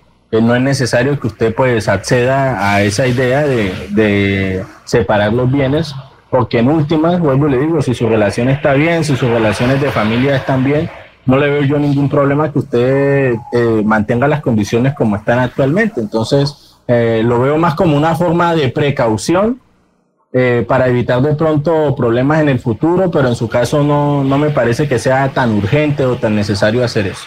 Es que recuerdo ahora, ya que Rodrigo hace esa pregunta, no sé si usted conoció, pero tal vez no se acuerda o usted estaba muy niño. Aquí hay un restaurante que llama La Carreta. Seguramente usted ha ido allá, ¿no? La Carreta. Sí, señor. Sí, señor. Eh, de un momento a otro eh, eh, ese nombre, La Carreta, apareció con el nombre Restaurante La Pampa. No sé si usted alcanzó, se acuerda de eso o no. ¿Usted ha vivido, todo, el, ha vivido todo el tiempo acá o no? No, pues, a ver, yo he ah. vivido desde el, como desde el 2008 acá en Bucaramanga. Ah, no, eso fue como en el 90 y algo. Entonces, entonces una vez apareció que ya no se llamaba Restaurante La Carreta, sino La Pampa. Entonces yo le, dije, le pregunté a uno de los empleados, oye, ¿qué pasó? ¿Por qué, ¿Por qué ahora la pampa? Dijo, no, es una estrategia del jefe y de la señora eh, para, por asuntos laborales. Entonces, eh, eso es por un tiempo, dijo, por un asunto laboral. ¿Sí? Eh, no le entendí por qué, eso qué tenía que ver con un asunto laboral. Entiendo, eh, porque, porque el señor eh, no, no se separó la esposa, siguió viviendo con ella. Pero entonces, eh, y al tiempo regresó, como a los 5 o 10 años, regresó otra vez al nombre original de la carreta. Entonces dijeron que era por una estrategia comercial y laboral. Ahora que Rodrigo lo, lo comenta desde, desde, San, San Andresito. ¿Qué nos puede decir al respecto? Pues lo más probable de pronto, Alfonso, es que esta persona tenía un conflicto jurídico en materia laboral. De pronto estaba, estaban adelantando en contra de él unos procesos ordinarios laborales por algunas cuestiones de prestaciones sociales. Es lo más probable para que él de pronto haya eh, cancelado, digamos, eh, la matrícula mercantil del restaurante La Carreta y crear otra matrícula mercantil con un nombre totalmente diferente. Yo imagino que debe obedecer a estrategias de carácter jurídica para pues evitar eh, o evitar perder un pleito de carácter laboral. Sí, eh, eh, doctor, es que aquí me, alguien me manda, por favor, escríbamela, no, no, me, no, no, me envíe audios porque es que dice, quiero hacer una pregunta al doctor, pero no menciona mi nombre y me manda el audio, entonces yo cómo hago para, para saber, así es que mejor que me la escriba. Sí, señor, Mientras tanto, eh, mientras viene esa, esa inquietud, que por favor no me llamen a mi teléfono ni me manden audios, sino que escriban la pregunta, porque no puedo escucharla. Y además, como dice, que no se note mi voz. Si me hago entender. Entonces, ahí, ahí me deja.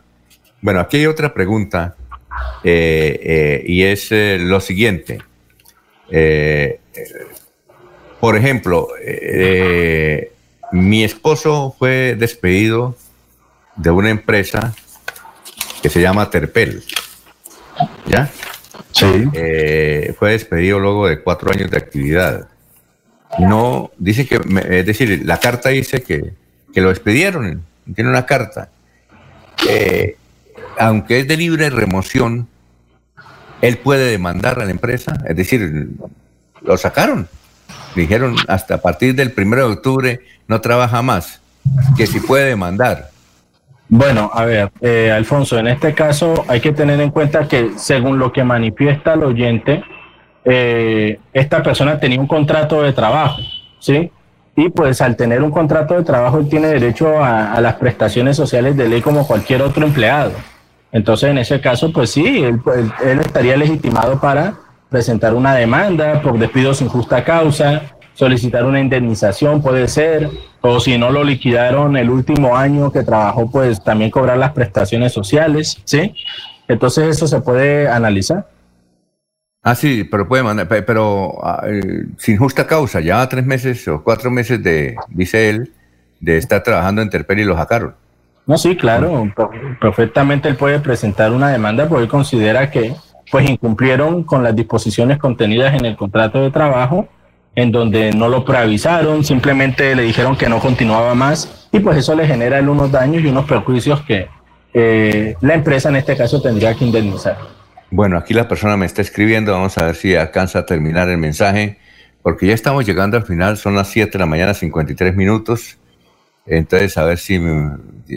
porque es que quieren que no, no, no salga la voz, pero la inquietud, pero entonces se demoran. Hay que tener sentido común. Bueno, eh, doctor, voy a esperar a esa persona para, para hacerle bien el mandado, ¿no? Pero bueno, mientras, mientras, mientras usted pues espera el mensaje, pues le comento a los oyentes. Ah, perdón, ya es esta, mire, está rápida. Ah, Hace 10 años se encuentra separado de sus cuerpos. ¿Es necesario hacer la liquidación? Bueno, eh, si está separado de cuerpos, jurídicamente no tendría que pensar en eso porque eh, ya al separarse los cuerpos debió haberse adelantado la liquidación. ¿Qué es lo que pasa? Que la gente asocia la separación de cuerpos con la separación de hecho y yo creo que en este caso es lo que menciona el oyente. Digamos que las personas estaban casadas y decidieron alejarse por 10 años. Mientras no se hayan divorciado, Alfonso, la liquidación, eh, la sociedad conyugal seguirá vigente. Entonces es necesario que liquide esa sociedad conyugal para que esté más tranquilo y pues pueda incluso empezar eh, una nueva vida con otra persona a través del vínculo del matrimonio. Muy bien.